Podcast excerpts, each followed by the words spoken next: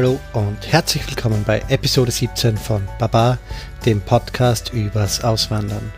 Mein Name ist Andreas und in diesem Format spreche ich jede Woche mit Auswanderern in aller Welt. Heute haben wir wieder eine Premiere bei diesem kleinen netten Podcast und zwar ist es jetzt meine erste Doppelfolge.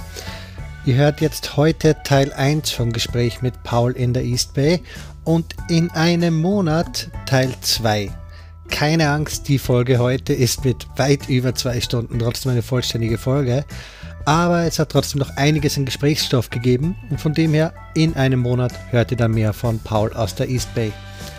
So viel zu dem und jetzt noch schnell das Wichtigste für mich. Gebt mir Feedback. Ich freue mich über Kommentare, ich freue mich über Rückmeldungen, ich freue mich über Teilnehmer.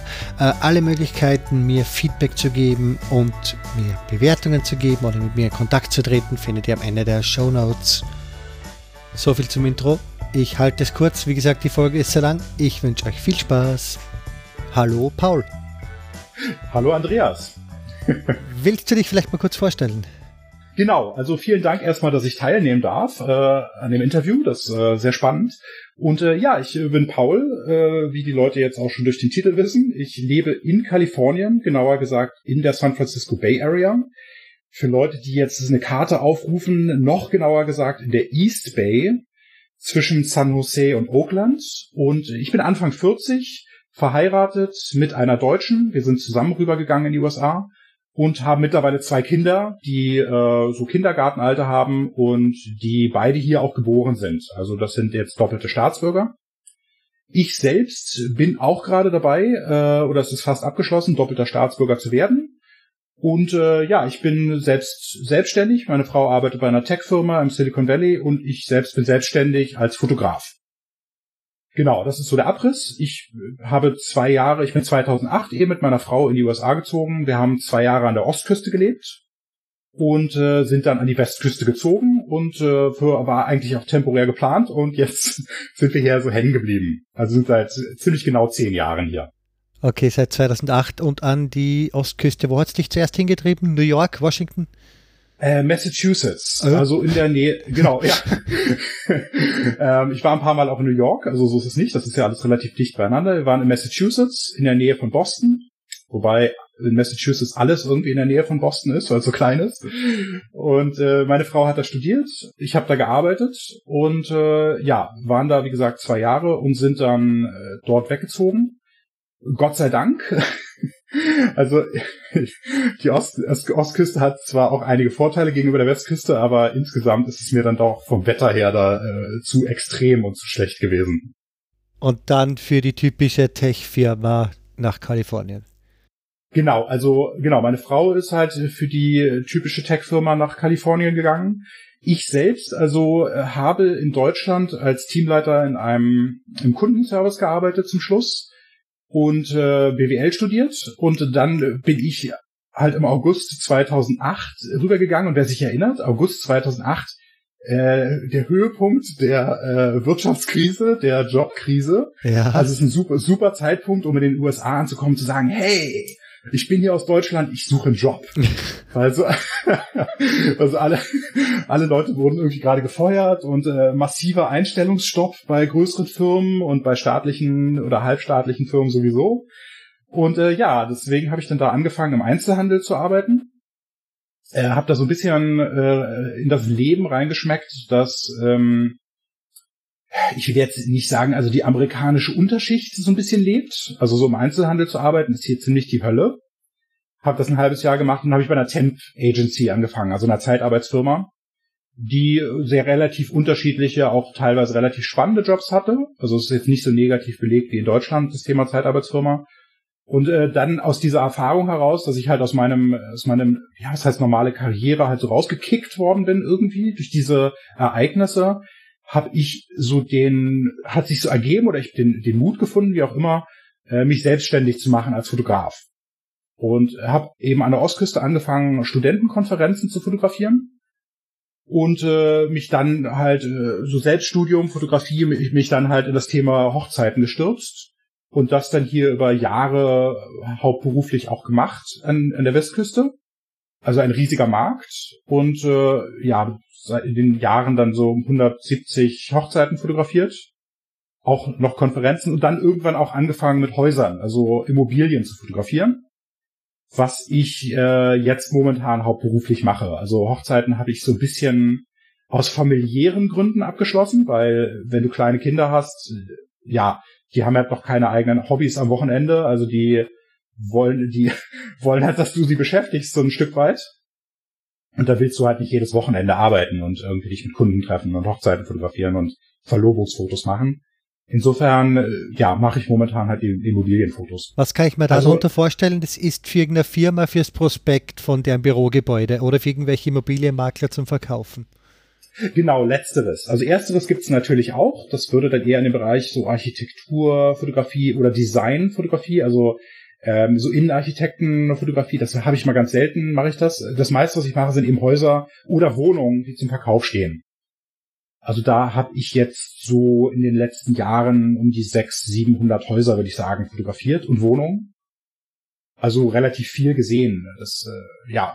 Und das Ganze hat sich auch entwickelt, so ein bisschen wie mit der Konferenzfotografie. Wir haben damals eine Konferenz von Deutschen oder für deutsch-amerikanische Beziehungen organisiert an der Ostküste und haben dafür halt einen Fotografen engagiert.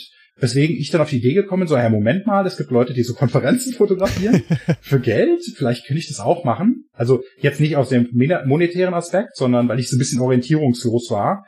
So nach dem Motto, okay, mein, mit meinem BWL-Studium können die hier irgendwie gar nichts mehr anfangen.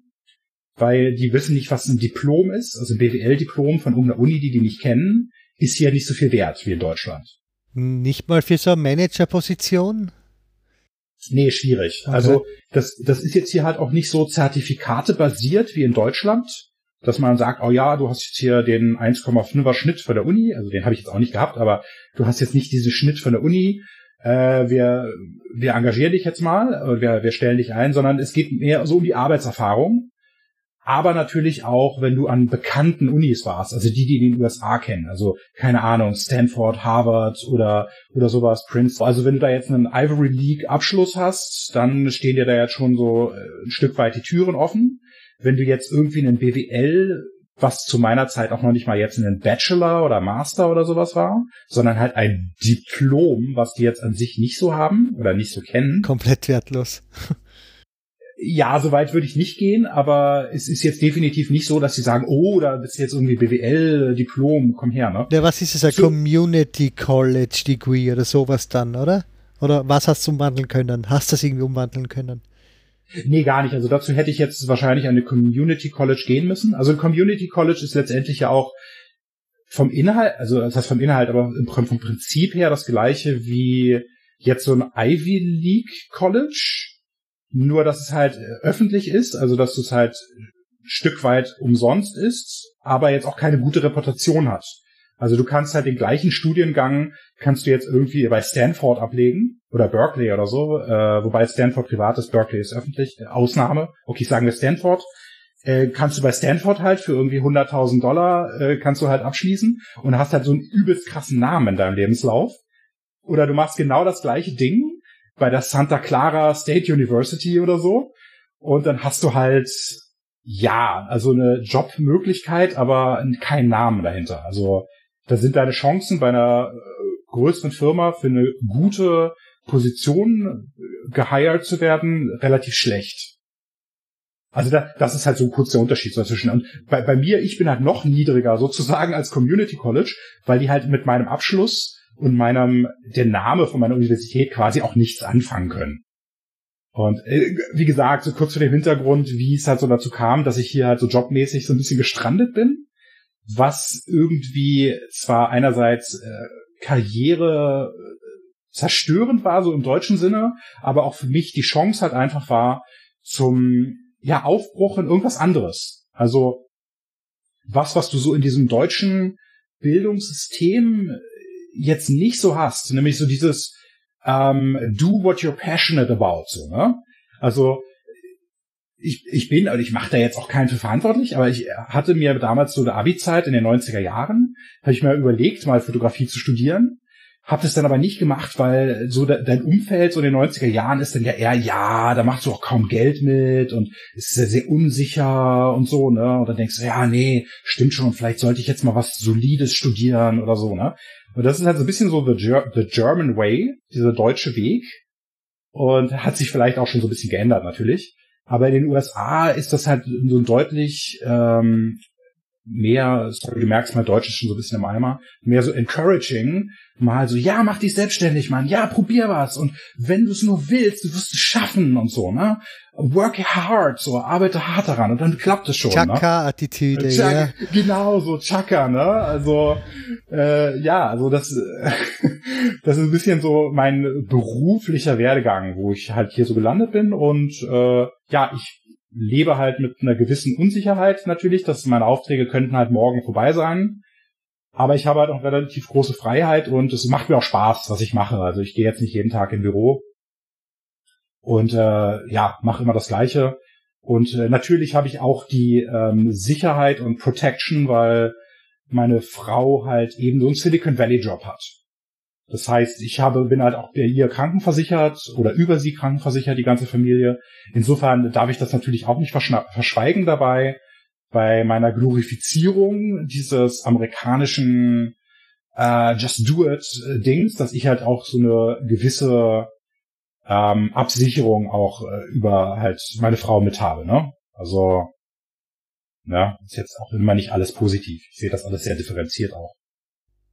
Aber es ist ja schön, dass du dir damit so ein, aber du hast den Traum also schon eigentlich in der Studienzeit gehabt, aber hast dort eben noch nicht durchgezogen und dich aufs Wirtschaftlichere konzentriert, wortwörtlich.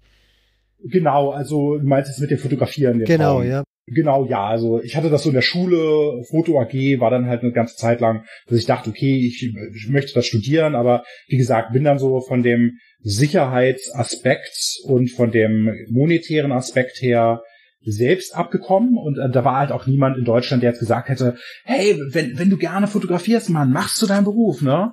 Und ja, es gibt viele Leute, die es machen und viele Leute verdienen nicht viel Geld mit, aber hey, wenn du gut da drin bist und wenn du es machen willst, so, ne, dann mach es so, ne?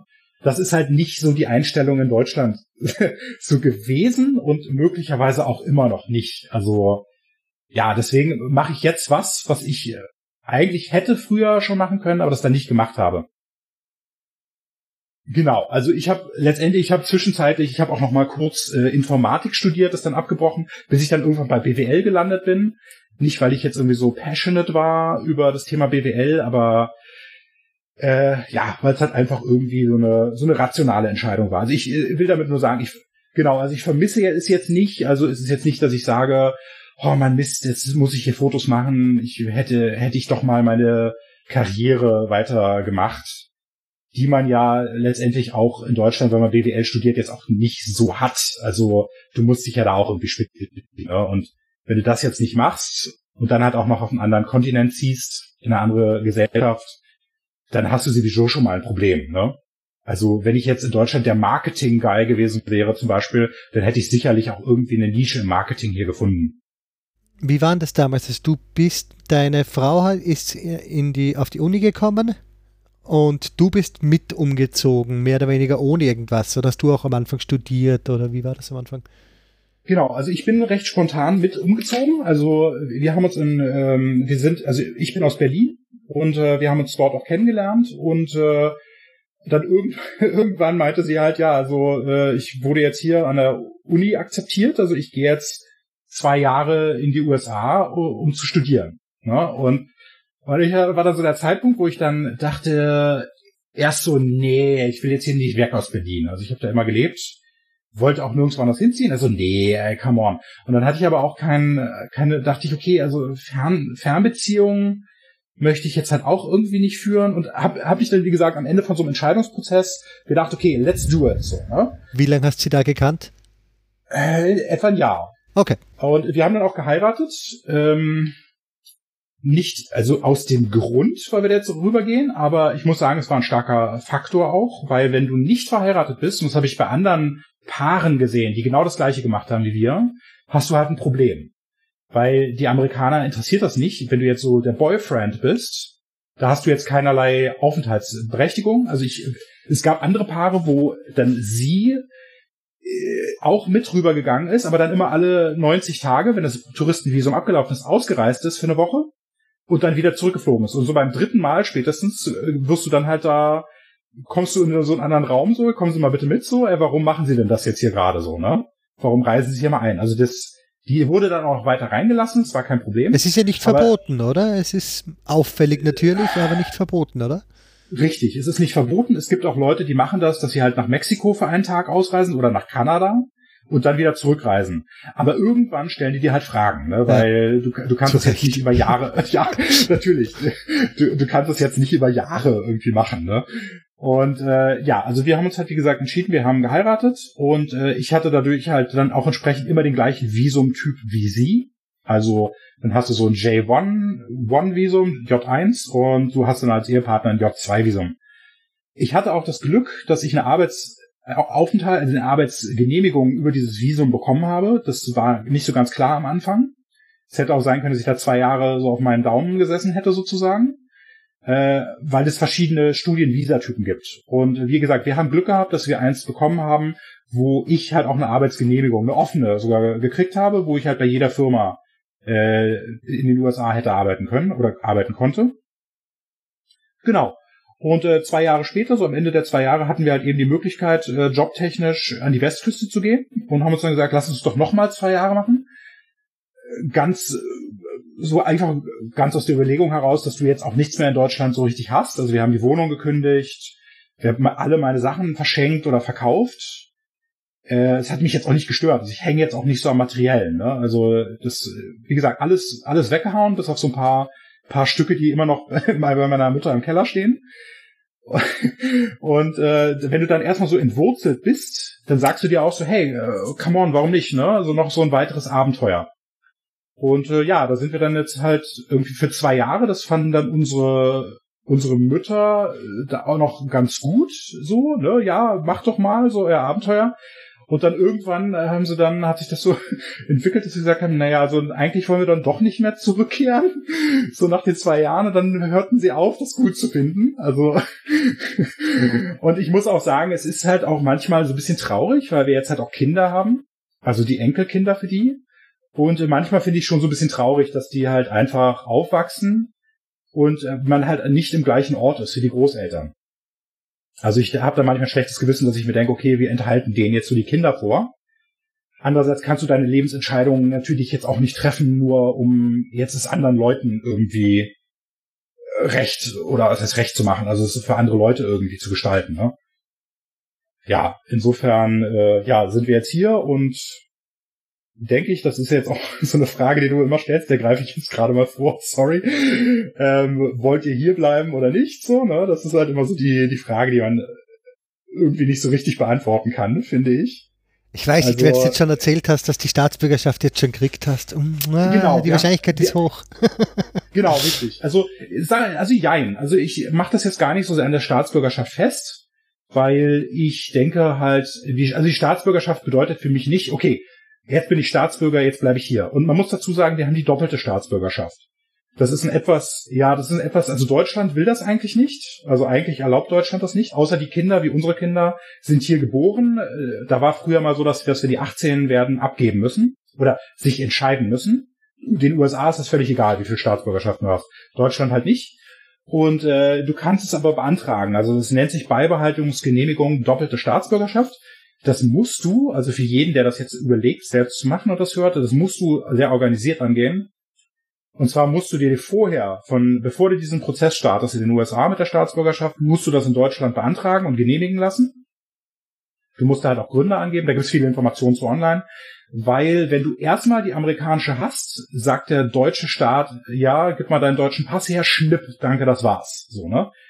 Und das würde ich nicht machen. Also ich würde nicht nur amerikanischer Staatsbürger werden wollen und die deutsche, was ja auch mittlerweile irgendwie die europäische Staatsbürgerschaft ist, abgeben. Weil ich zum einen halt auch mich jetzt nicht hundertprozentig als Amerikaner fühle, dass ich sage, äh, ey, ich bin jetzt hier irgendwie Amerikaner und ich will nie wieder zurück, das weiß ich nicht.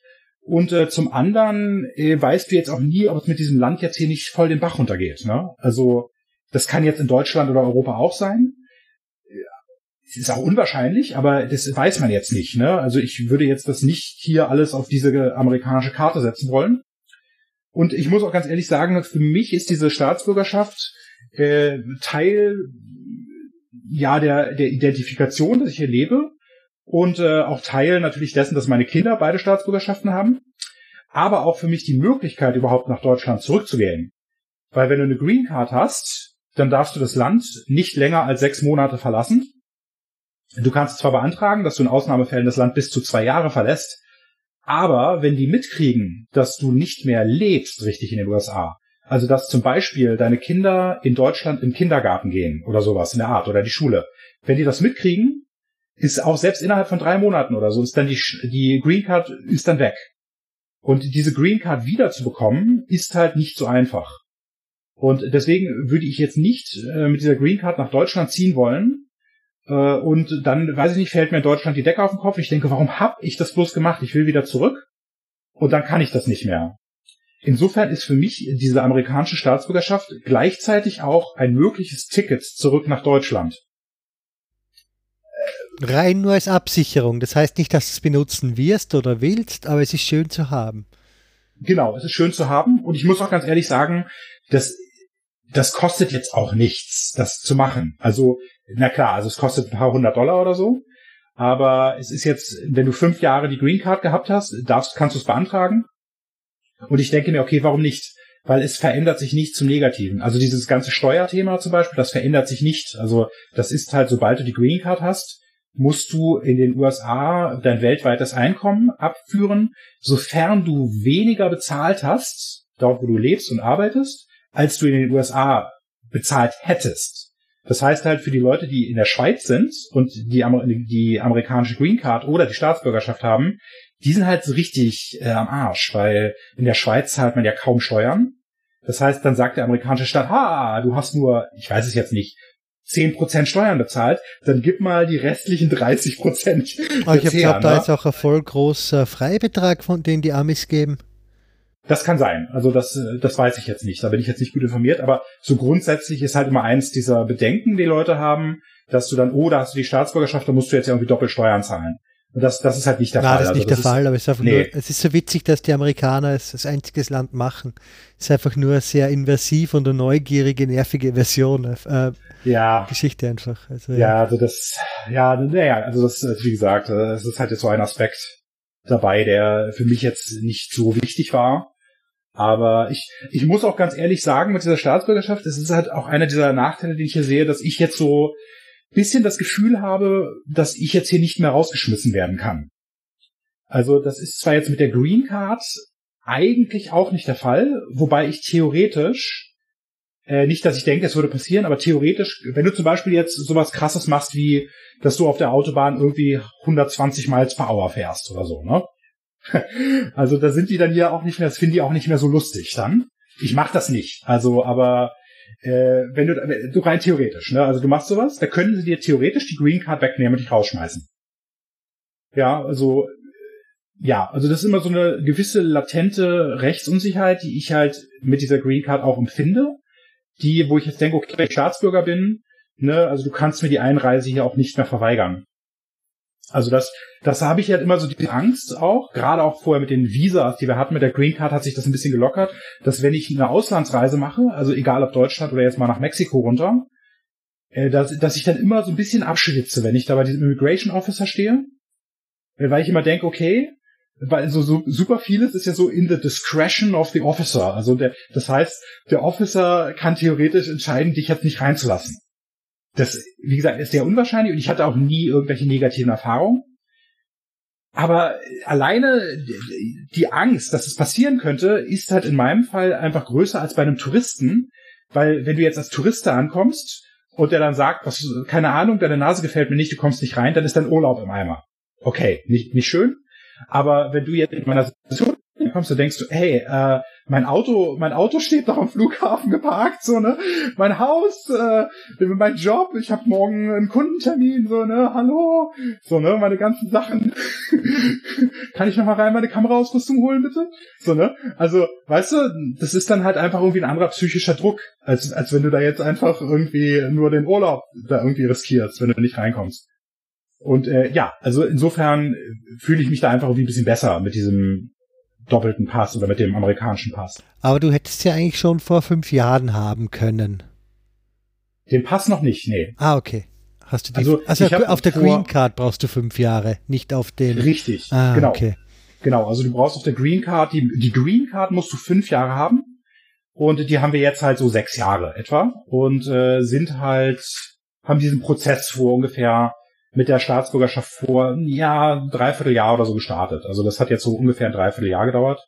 Das dauert halt momentan so ein bisschen länger, habe ich mir sagen lassen, wegen Trump weil viele Leute jetzt irgendwie mit der nationalistischen Partei äh, äh, Politik hier sehr verunsichert sind äh, und sagen, oh, lass uns mal lieber das mit der Staatsbürgerschaft jetzt machen, nicht, dass wir hier noch irgendwie rausgeschmissen werden oder so. Ne?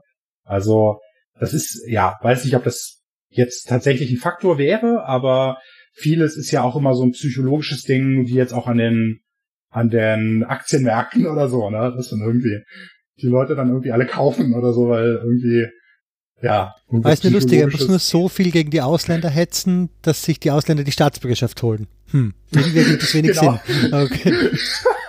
ja, genau, genau. Ist eigentlich krass, wenn man so drüber nachdenkt. Ne? Das ist also irgendwie wie, wenn so Waffengesetze diskutiert werden, rennen alle Leute los, kaufen sich noch mehr Waffen. ja, ist auch nicht so weit hergeholt eigentlich. Ja, stimmt. Ja, ja, ja, ja, das, ist, ja. ja, wirklich schon der Wahnsinn, ja. Ja, ja nee, es ist,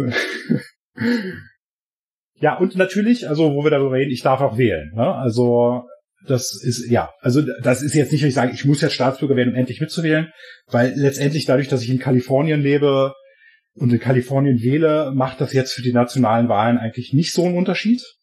Und ich lebe halt in so einer sehr äh, liberalen Ecke, wo jetzt auch die Representatives, also für das House of Representatives, äh, ja, eh irgendwie Demokraten sind. Also ich, ich wähle auf jeden Fall mit und äh, wie man raushört, ich werde auf jeden Fall nicht die Republikaner wählen. das, äh, hast, äh, ja, Aber wie gesagt, das ist in Kalifornien eh ziemlich sinnlos, die Republikaner zu wählen eigentlich durch das Wahlsystem. Ja, auf jeden Fall. Also so oder so, ob du die Demokraten oder Republikaner wählst, das macht keinen Unterschied. Und ich kenne auch viele äh, gebildete Leute, die auch eine politische Meinung haben, die gar nicht wählen gehen. Also nicht, dass ich das jetzt gut finde, aber das ist halt so. Wo es für mich jetzt definitiv mehr Sinn macht zu wählen, sind diese Local, also diese California Ballots, also quasi die Volksabstimmungen. Die sind auch Staatsbürgern vorbehalten, oder? Richtig, die sind ja. auch Staatsbürgern vorbehalten. Und äh, da, das ist tatsächlich etwas interessanter, weil da sehr viele Sachen entschieden werden, die dich auf lokaler Ebene angehen. Also da sind lokale Ballots drauf, also wie zum Beispiel, keine Ahnung, sollen wir eine, eine Steuererhöhung machen in den und den Counties öffentliche Verkehrssystem irgendwie zu weiter zu finanzieren. Aber da sind auch Sachen drauf, wie zum Beispiel ganz bekannt so Legalize Weed, ne? also das Marihuana-Legalisierung. Oder aber auch, dass das die, dieses Three Strikes Law, also drei Verbrechen und dann lebenslang so, und das ist auch totaler Wahnsinn ist, dass das entschärft wird. Also das wurde auch, dafür wurde auch gestimmt. Also dass du nur noch bei drei gewalttätigen Verbrechen halt dieses lebenslang bekommst. Ist das jetzt eine Spezialität für Kalifornien? Weil man hört es vor allem von Kalifornien und nicht nur unbedingt die liberalen Gesetze, sondern es war ja auch irgendwas mit Abtreibung, was da abgestimmt worden ist. Also es kommt man viel vor, was man da aus Kalifornien hört. Genau, also diese Local Ballots gibt's überall. Ähm, Abtreibung weiß ich gerade nicht, äh, was da drauf war. Also es sind immer so um die 20, so 15 bis 20 Ballots, also Abstimmungen, die da auf diesen Ballots drauf sind. Äh, die halt aber auch vorher abgestimmt werden, ob die da überhaupt raufkommen. Also du musst halt irgendwie eine gewisse Menge an Unterschriften haben. Und da ist auch zum Teil natürlich extremer Schwachsinn drauf. Also bei dem nächsten Ballot, die Wahl ist für die Midterm Elections, ich glaube im Juli oder sowas. Und da ist zum Beispiel drauf, es macht es wahrscheinlich aufs Ballot, dass Kalifornien in drei Staaten aufgeteilt wird. Und du denkst, äh, ja, genau. also Nordkalifornien, Central und Südkalifornien. Ne? Also ich, ich wäre ja eher äh, interessiert an einem Ballot, wo Kalifornien sich von den USA abspaltet. Also nicht, also nicht, nicht richtig ernsthaft, aber das wäre jetzt eher was, wo ich sagen würde, klingt interessant, weil also ich weiß nicht, ich bin da jetzt, ich will da jetzt nicht so äh, Katalonien-Style jetzt sagen, okay, lasst uns abspalten. Aber ich muss ganz ehrlich sagen, dass ich halt, äh, wo wir beim Thema Politik sind, auch äh, immer nicht so begeistert bin, dass Kalifornien mit den USA so in einen Topf geworfen wird. Also es ist natürlich Teil der USA, aber du hast halt so richtig übel krasse Sachen, die dann irgendwo so hauptsächlich in den Südstaaten abgehen. Wo du denkst, das kann man jetzt auch nicht pauschalisieren, aber da sind mal so richtig die total kranken Typen so teilweise am Start, so in der Politik und auch so in der Bevölkerung. Und du bist halt so in einem Land, wird das halt alles so mit reingeworfen irgendwie. Also, das ist so ein bisschen, als ob man jetzt irgendwie in Europa so Berlusconi oder so, so mit Deutschland so in ein Boot werfen würde. Dass man jetzt sagt, boy, so Deutschland, habt ihr so äh, Europa, Berlusconi und so, ne? Und dann so denkst, na ja, ja gut, aber das ist jetzt nicht da, wo ich lebe. Also. Aber ich glaube, das ist auch eine normale Einstellung von den Küstenbewohnern in den USA, also Ost und West, dass das, was in der Mitte abgeht, äh, damit identifizieren wir uns nicht ganz. Definitiv, also ja, definitiv. Also da kannst du die Ostküste und die Westküste, das ist da relativ ähnlich. Also was die politische Einstellung angeht, äh, wobei sie kulturell doch und von der Bevölkerung her doch extrem anders sind. So die beiden beiden Küsten, muss man sagen. Ähm, was war ja. die größere Umstellung? Also von Deutschland nach New England oder dann New England ins wirklich ins Silicon Valley mehr oder weniger in die Tech Bubble rein? Also das war so ein bisschen so eine Umstellung in Raten, also so von irgendwie so in ja in verschiedenen Stufen. Weil New England wirkt für mich kulturell schon sehr europäisch, also in vieler Hinsicht. Richtig, genau. Das hast du auf jeden Fall, ist das richtig, so deine, deine, ähm, deine Sichtweise da? Also das muss man auch sagen, dass ich in der Ostküste deutlich, du hast deutlich mehr Europäer, was zum Teil natürlich auch an diesen Universitäten leben, liegen kann. Also du hast halt so ein bisschen so eine Universitätsbubble, gerade in Massachusetts hast du ja verschiedene größere Universitäten und da hast du halt super viele Deutsche und auch äh, sehr viele, generell sehr viele Europäer. Also von der Bevölkerung, also in der historischen Einwanderung hast du halt sehr viele aus Leute aus Irland, so die diese bekannten Iren in Massachusetts, in Boston. Und äh, ja, du hast halt auch natürlich äh, viele Asiaten, Mexikaner und Schwarze. Also es ist deutlich also deutlich durchmischter als in Deutschland. Aber wie gesagt, sehr europäisch geprägt, also auch was die Architektur angeht. Du hast sehr viel so Backsteinbauten. Also es sieht so ein bisschen aus wie Berlin teilweise. Also nicht vom Baustil direkt her, aber so diese vier, drei, vierstöckigen Häuser, die da halt irgendwie so stehen und so kleinere Straßencanyons bilden. Mit so ein paar Hochhäusern dann in der Mitte, was sich dann wieder unterscheidet von Deutschland. Außer Frankfurt vielleicht. Und äh, die Kultur ist auch so ein bisschen, ähm, ich sag mal so rüpelhafter, so ein bisschen wie in Deutschland. Ich habe da vielleicht jetzt ein bisschen äh, geprägte Meinung, weil ich aus Berlin bin. Äh, also so im Westberlin der, der 80er Jahre aufgewachsen. Und da sind die Leute halt schon sehr, teilweise sehr assig und unfreundlich, ne? Und das hast du halt irgendwie an der Ostküste nicht mehr ganz so. Also da kommst du, wenn du da hinkommst als Deutscher, denkst du, oh, die sind aber voll entspannt und langsam und freundlich, die Leute. Und wenn du von da aus an die Westküste kommst, denkst du, oh, die sind ja noch mal freundlicher und noch mal entspannter. Wobei das auch immer darauf ankommt, ob du so auf dem Land bist oder ob du in der Stadt bist, was natürlich in Deutschland auch der Fall ist. Also insofern, ich habe mich sozial gesehen, habe ich mich an der Ostküste etwas mehr zu Hause gefühlt als an der West Westküste, muss ich sagen. Ich habe halt auch was zum Teil natürlich an dieser universitären Bubble, also ich bin da immer zu diesen Social Events und so mit hingegangen, was halt zum Teil auch natürlich an dieser universitären Bubble lag. Aber auch jetzt durch meine verschiedenen Jobs habe ich am Ende von diesen zwei Jahren doch so ein paar Leute gehabt, wo ich sagen würde, okay, das sind jetzt schon so Freundschaften.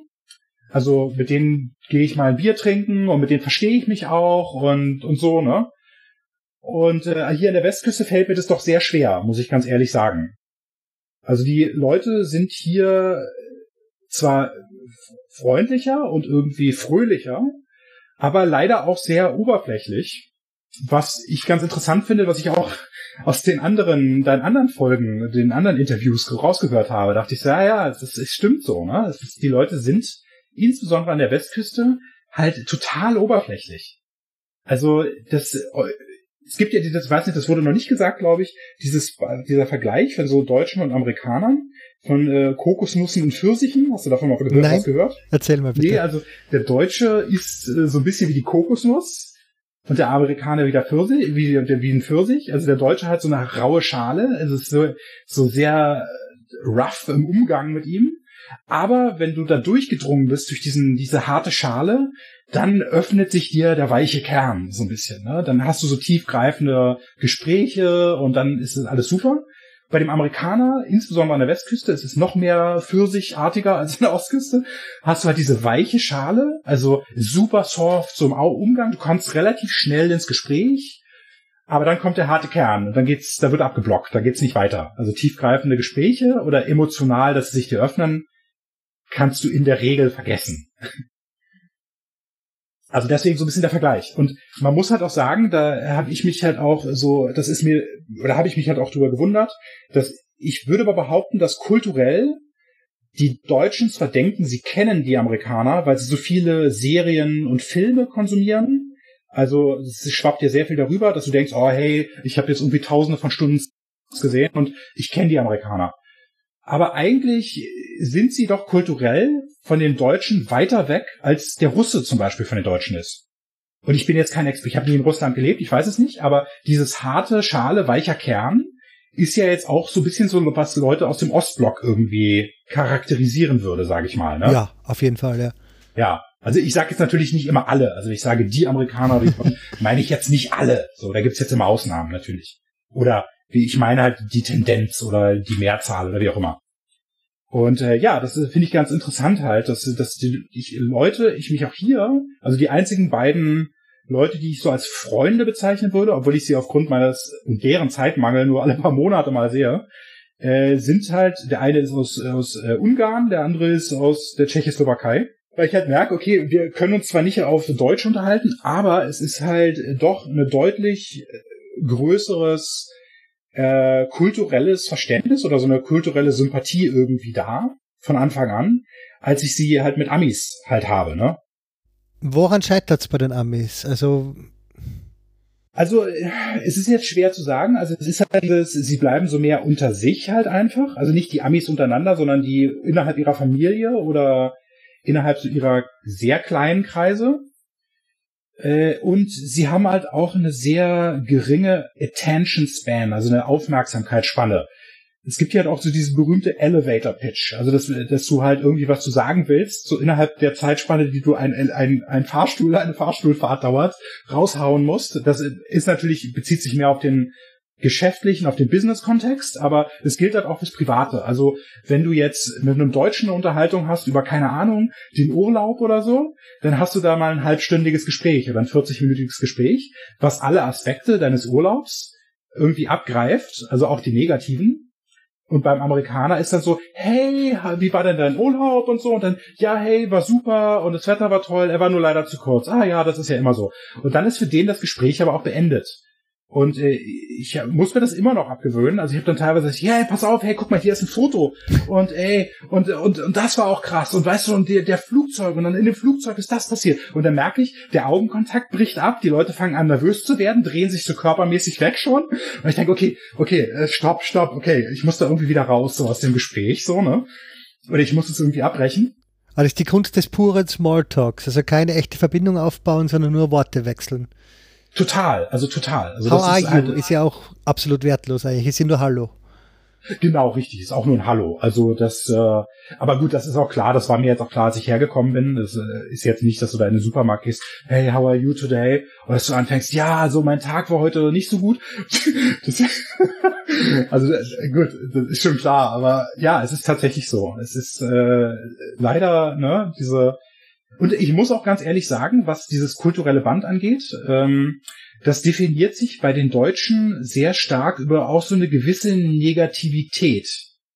Und das meine ich jetzt auch nicht negativ in dem, in dem Sinne, dass ich sage, boah, die Deutschen meckern immer nur. Also gut, das ist jetzt auch irgendwie teilweise richtig, aber da schließe ich mich auch selbst nicht von aus.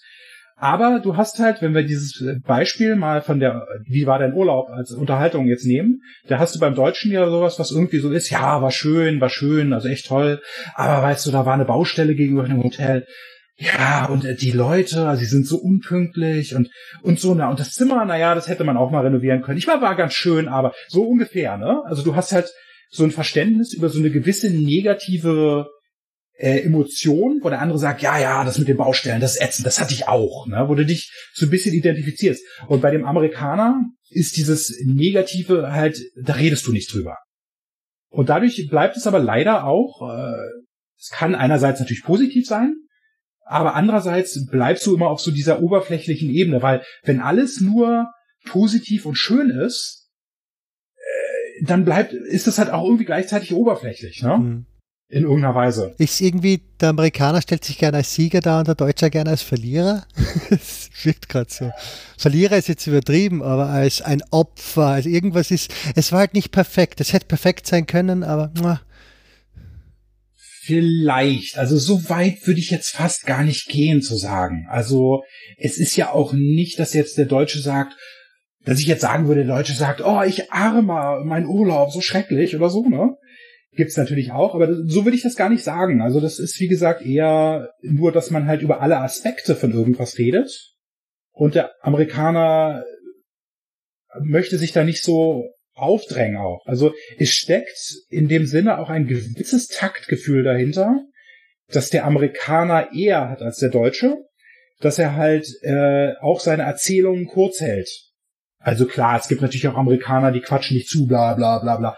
Äh, aber das, was dir jetzt eher bei den Deutschen passieren kann, das kann sowohl positiv als auch negativ sein, dass du jetzt fragst, hey, was macht denn eigentlich deine Gesundheit so ungefähr, weil du hattest doch da eine Operation.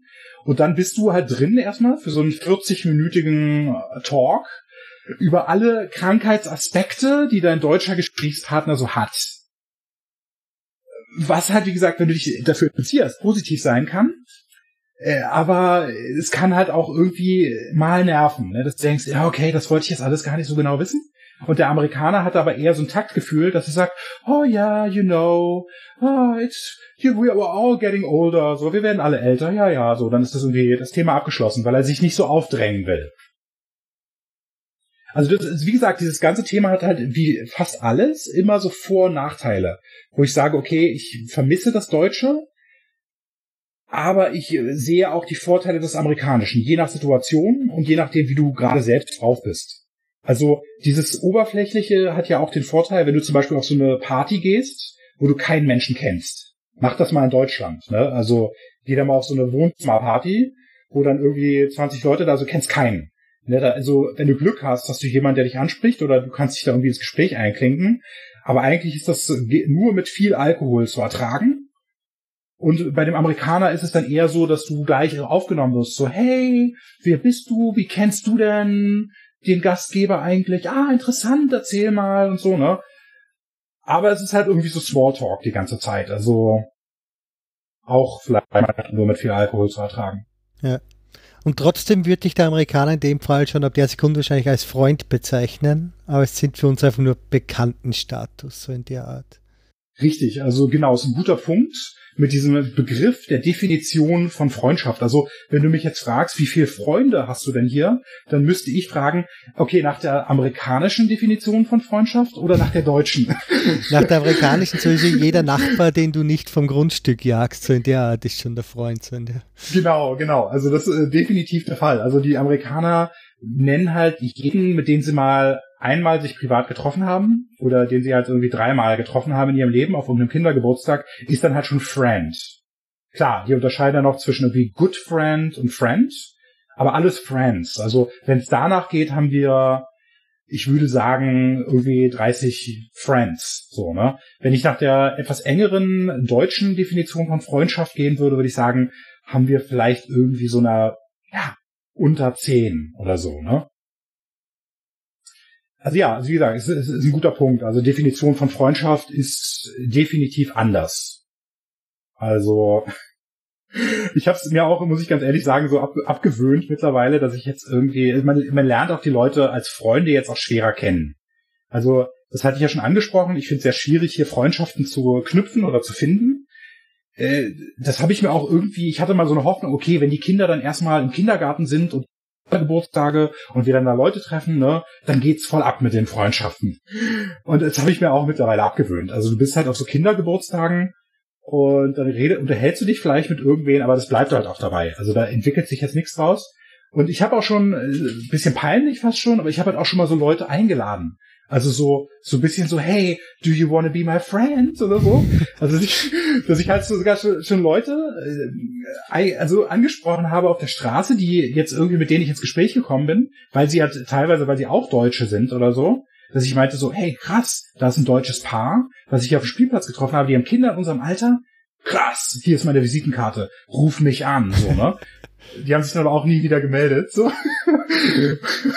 Oder halt du denkst, naja gut, das ist, ist halt irgendwie schwierig, ne? Also, es ist ja halt auch eine Einladung, ist hier jetzt nicht eine Einladung, ne? Also, das muss man halt unterscheiden, also da muss man halt zwischen den Zeilen so ein bisschen lesen. Wenn dir jetzt halt ein Ami sagt, hey, do you wanna hang out maybe this weekend? Was du eigentlich nicht hören wirst, aber wenn das passiert, dann kannst du davon ausgehen, dass die sich wirklich treffen wollen. Aber wenn du jetzt nur sowas hörst, so, hey, wir sollten mal ein Playdate machen, wir sollten mal abhängen wieder zusammen, ne? Das ist halt echt wertlos. Also das, da kommt nix. Ja, es ist halt, ich muss auch, äh, sorry, unterbrich mich, wenn ich da jetzt zu sehr auf diesem Thema mit den Freundschaften rumreite.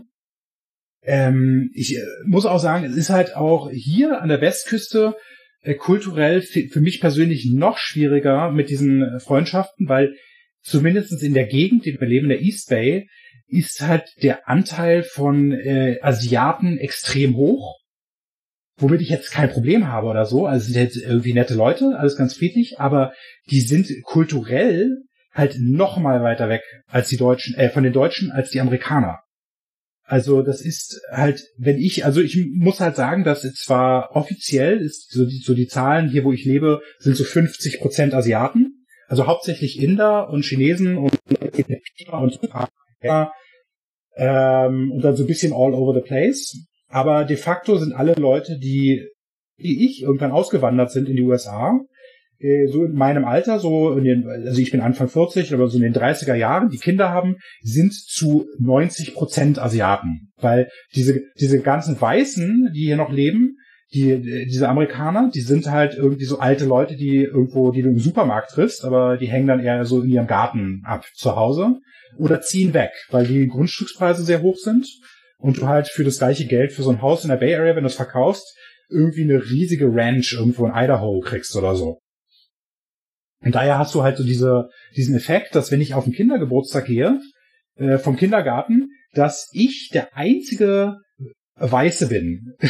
Also wortwörtlich der Einzige. Da hast du so irgendwie so 20 Kinder. Ja, aber man erwartet dann Mexikaner, aber nicht, dass jetzt alles voll ist mit Asiaten. Das irritiert mich gerade ein bisschen. Ja, also hast du hier auch, auf jeden Fall. Gibt's auch viele, aber die sind dann eher so in bestimmten Gegenden. Ja. Also du, du, es ist halt leider nicht so sehr durchmischt. Also du hast hier Gegenden, wenn du da auf einen, also hauptsächlich auf der Peninsula, also alles, was so südlich von San Francisco ist, äh, hast du, wenn du auf so einen Kindergeburtstag gehst, hast du fast nur weiße, blonde Kinder.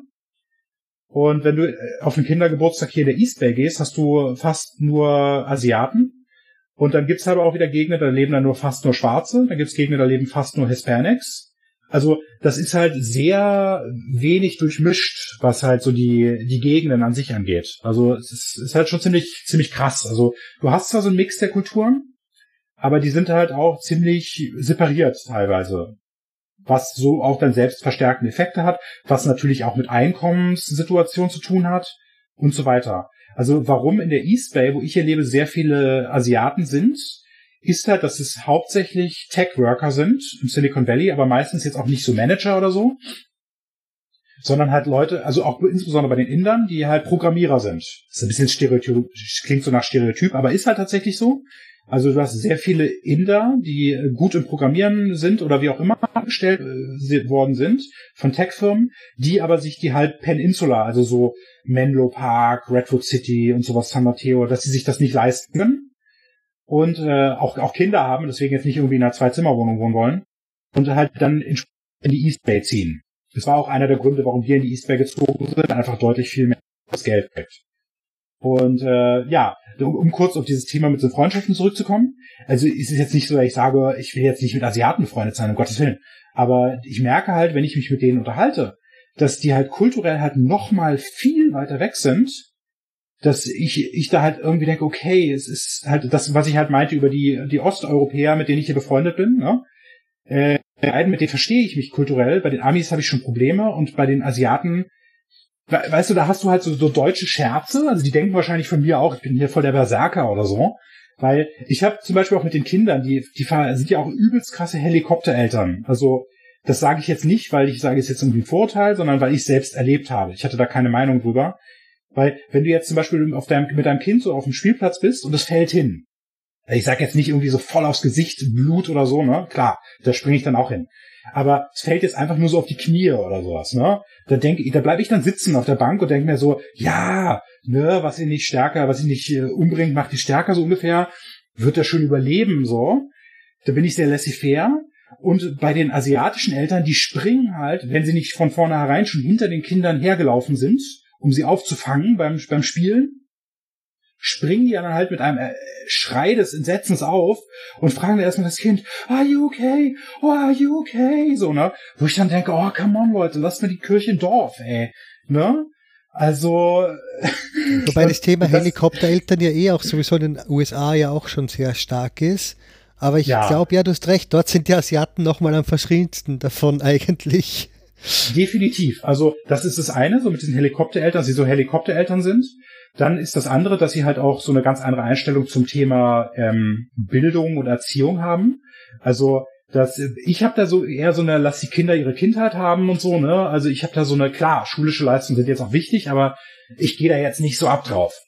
Und bei den asiatischen Eltern, insbesondere so der, der Begriff der chinesischen Tiger Mom, ne? Ja. Den kennst du ja wahrscheinlich, ja genau, das habe ich, das gibt's hier definitiv, wo die Kinder dann halt mit sechs schon irgendwie tausend verschiedenen Sportklassen sind und irgendwie Klavier spielen und äh, ganze Bücher lesen und und sowas, ne, wo ich denke, okay, also ja, da mein Kind liest gerade so ein paar Worte und das äh, chinesische oder auch indische Kind, das äh, muss da schon ganze Bücher lesen so ungefähr. Will ich jetzt auch nicht abwerten, weißt du, die Leute kommen aus, aus Gesellschaften, wo äh, wo die Kinder wenn sie nicht die Besten sind in der Schule, die Verlierer der Gesellschaft werden und dann irgendwie, weiß ich nicht, dann im Slum enden, so ungefähr, ne? Insofern will ich da jetzt das auch gar nicht verurteilen, aber es ist halt einfach, wie es ist. Und ich habe da irgendwie für mich da doch schon so ein Problem mit, mich mit jemandem anzufreunden, der sagt, oh ja, die müssen lesen, lesen, lesen, die Kinder, die müssen lernen und extra Hausaufgaben und so, ne? Und auch mein, mein Humor passt auch einfach nicht. Also, wenn du jetzt zum Beispiel mich jetzt irgendwie so ein Inder fragt, hey, ja, und wo sind deine Kinder gerade? Und äh, so, keine Ahnung, irgendwo abends bei einer Veranstaltung, hey, wo sind denn deine Kinder? Ich so, die habe ich verkauft. So als Scherz. Ne, wo der Deutsche dann sagen würde, so, ja, hahaha, so, ne, nee, Quatsch, die sind beim Babysitter. Und der, das, das ist dann so, das, ja, dann denken die irgendwie, ne, das ist, die verstehen die nicht, diesen Humor. Da fehlt ihnen halt einfach so dieser Sarkasmus, den der Deutsche hat, der, den er wahrscheinlich auch mit den Briten und dem Australier irgendwie so, so teilt, diesen, diesen schwarzen Humor, also diesen Sarkasmus. Den ha haben die halt nicht, ne? Also, das ist dann halt so ein bisschen schwierig. Oder so, so ein Scherz wie, keine Ahnung, der, der ist ein indischer Freund, äh, der erzählt dir dann, ja, und jetzt kommt die Schwiegermutter für ein halbes Jahr zu Besuch. Und du sagst dann, oh, sagst dann, um Gottes Willen, die Schwiegermutter, so du Armer, so, ne? Und die verstehen das nicht, ne? Für die ist das fast beleidigend. Die sagen dann, aber wieso? Wir haben dann ganz viel Spaß und wir lachen und wir singen und, und ich denke dann so, oh, scheiße, das ist jetzt voll in die Hose gegangen, der Witz. das, also, wie gesagt, sind halt so Beispiele, wo du so denkst, okay, also, äh, ja, ne. Ja, aber hast die Zusammenstöße nicht auch mit den Amerikanern? Ähm, jein. Also es geht da so ein bisschen in die Richtung, ähm, dass die da halt jetzt nicht so diesen schwarzen Humor haben, wie bei Deutschen, aber die haben ihn so ein bisschen. Also du hast so das Gefühl, okay, sie verstehen ihn so ein bisschen und ich habe so meine die Punkte, wo ich halt mich dann mal mit Amis drüber unterhalten kann, sind halt so keine Ahnung, so Autos oder weiß nicht, ich sehe dann so einen Waffenschrank dann bei irgendeiner Person in der Ecke stehen, also ey ja, und du hast so ganz, okay, wo gehst du denn hin, was feuerst du denn da so ab und so, ne? Also es gibt so ein paar Themen, so ein paar Hobby, so ein Hobbybereich, wo ich jetzt sagen würde, kann ich jetzt irgendwie ein Ges Gesprächsthema finden für so 10 Minuten oder 15 Minuten? Dann hat sich leider auch schon erschöpft.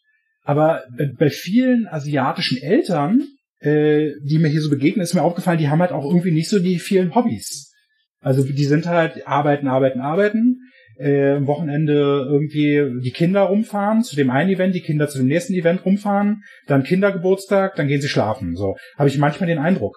Und die sind halt auch, der Amerikaner ist ja sehr unkonfrontativ als der Deutsche und die Asiaten sind halt noch krasser. Also die reden halt überhaupt nichts, was irgendwie als Konfrontation oder als Meinung aufgefasst werden könnte.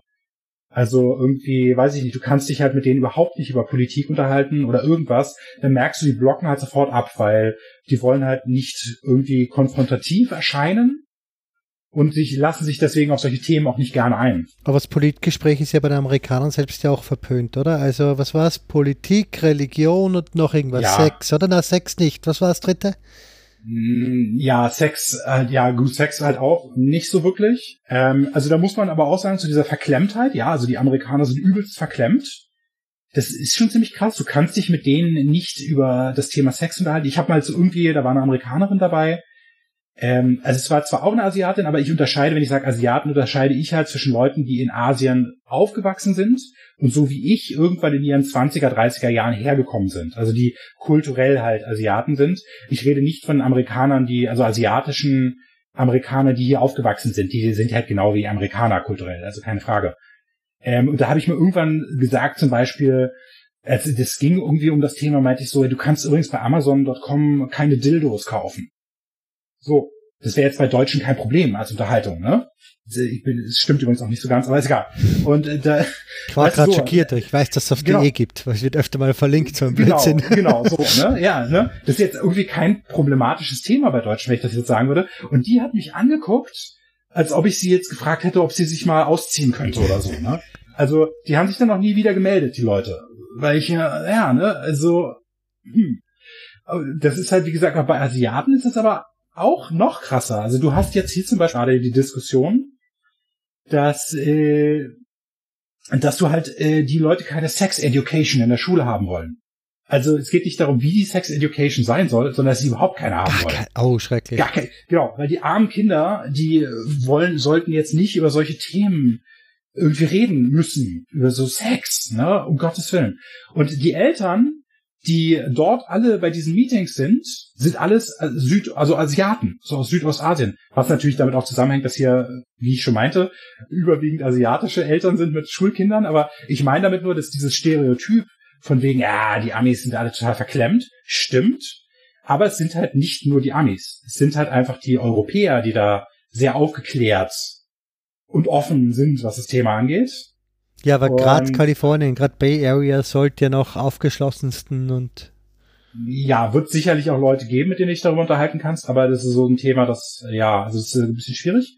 Äh, Politik, weil du es angesprochen hast, also Religion, klar, über, redet man nicht drüber, das, äh, ja. Das okay. hat man ja auch in Deutschland, aber gerade Politik ist, wenn es Politik aus dem Wirtshaus verbannt, dann oh mein Gott. ja, also ist jetzt generell ein schwieriges Thema, ne? also würde ich jetzt auch nicht in Deutschland in so einer Unterhaltung irgendwo bei einer Party mit einbringen. Das Thema Religion. Ähm, das Thema Politik ist definitiv ein Unterschied. Es hat sich seit Trump so ein bisschen geändert. Ja. Also in dem Sinne, dass du eigentlich davon ausgehen kannst, dass du äh, hier Leute eher triffst, die den auch scheiße finden. Also so wie ich. Und äh, von daher kannst du dich darüber auch unterhalten. Was dann natürlich aber so ein bisschen so eine politische Echo Chamber, irgendwie so eine Echokammer ist, ne? Weil wenn du dich jetzt mit jemandem, der Trump hasst, darüber unterhältst, dass Trump hast, dann ist das zwar ein Gesprächsthema, aber ja, kein, keins, wo du jetzt eine, eine ja, was, was jetzt irgendwie sehr nachhaltig ist. Ne? also ich bin, ich bin der Meinung, ich auch. Ja, okay.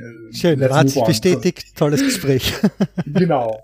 Du triffst aber auch ab und zu mal Leute, ähm, meistens weiße ältere Männer, die halt aber auch recht offen damit umgehen, dass sie ähm, ja wahrscheinlich Trump gewählt haben oder dass sie also Hillary so scheiße fanden oder finden. Äh, unter anderem mein Nachbar, so ein weißer älterer Mann, äh, den äh, ja der der hat mir auch irgendwie gesagt, der hat mich mal irgendwie kritisiert, weil ich irgendwann mal auf Facebook gepostet habe, dass äh, Trump irgendwie, dass er so, irgendwie so korruptes Schwein ist.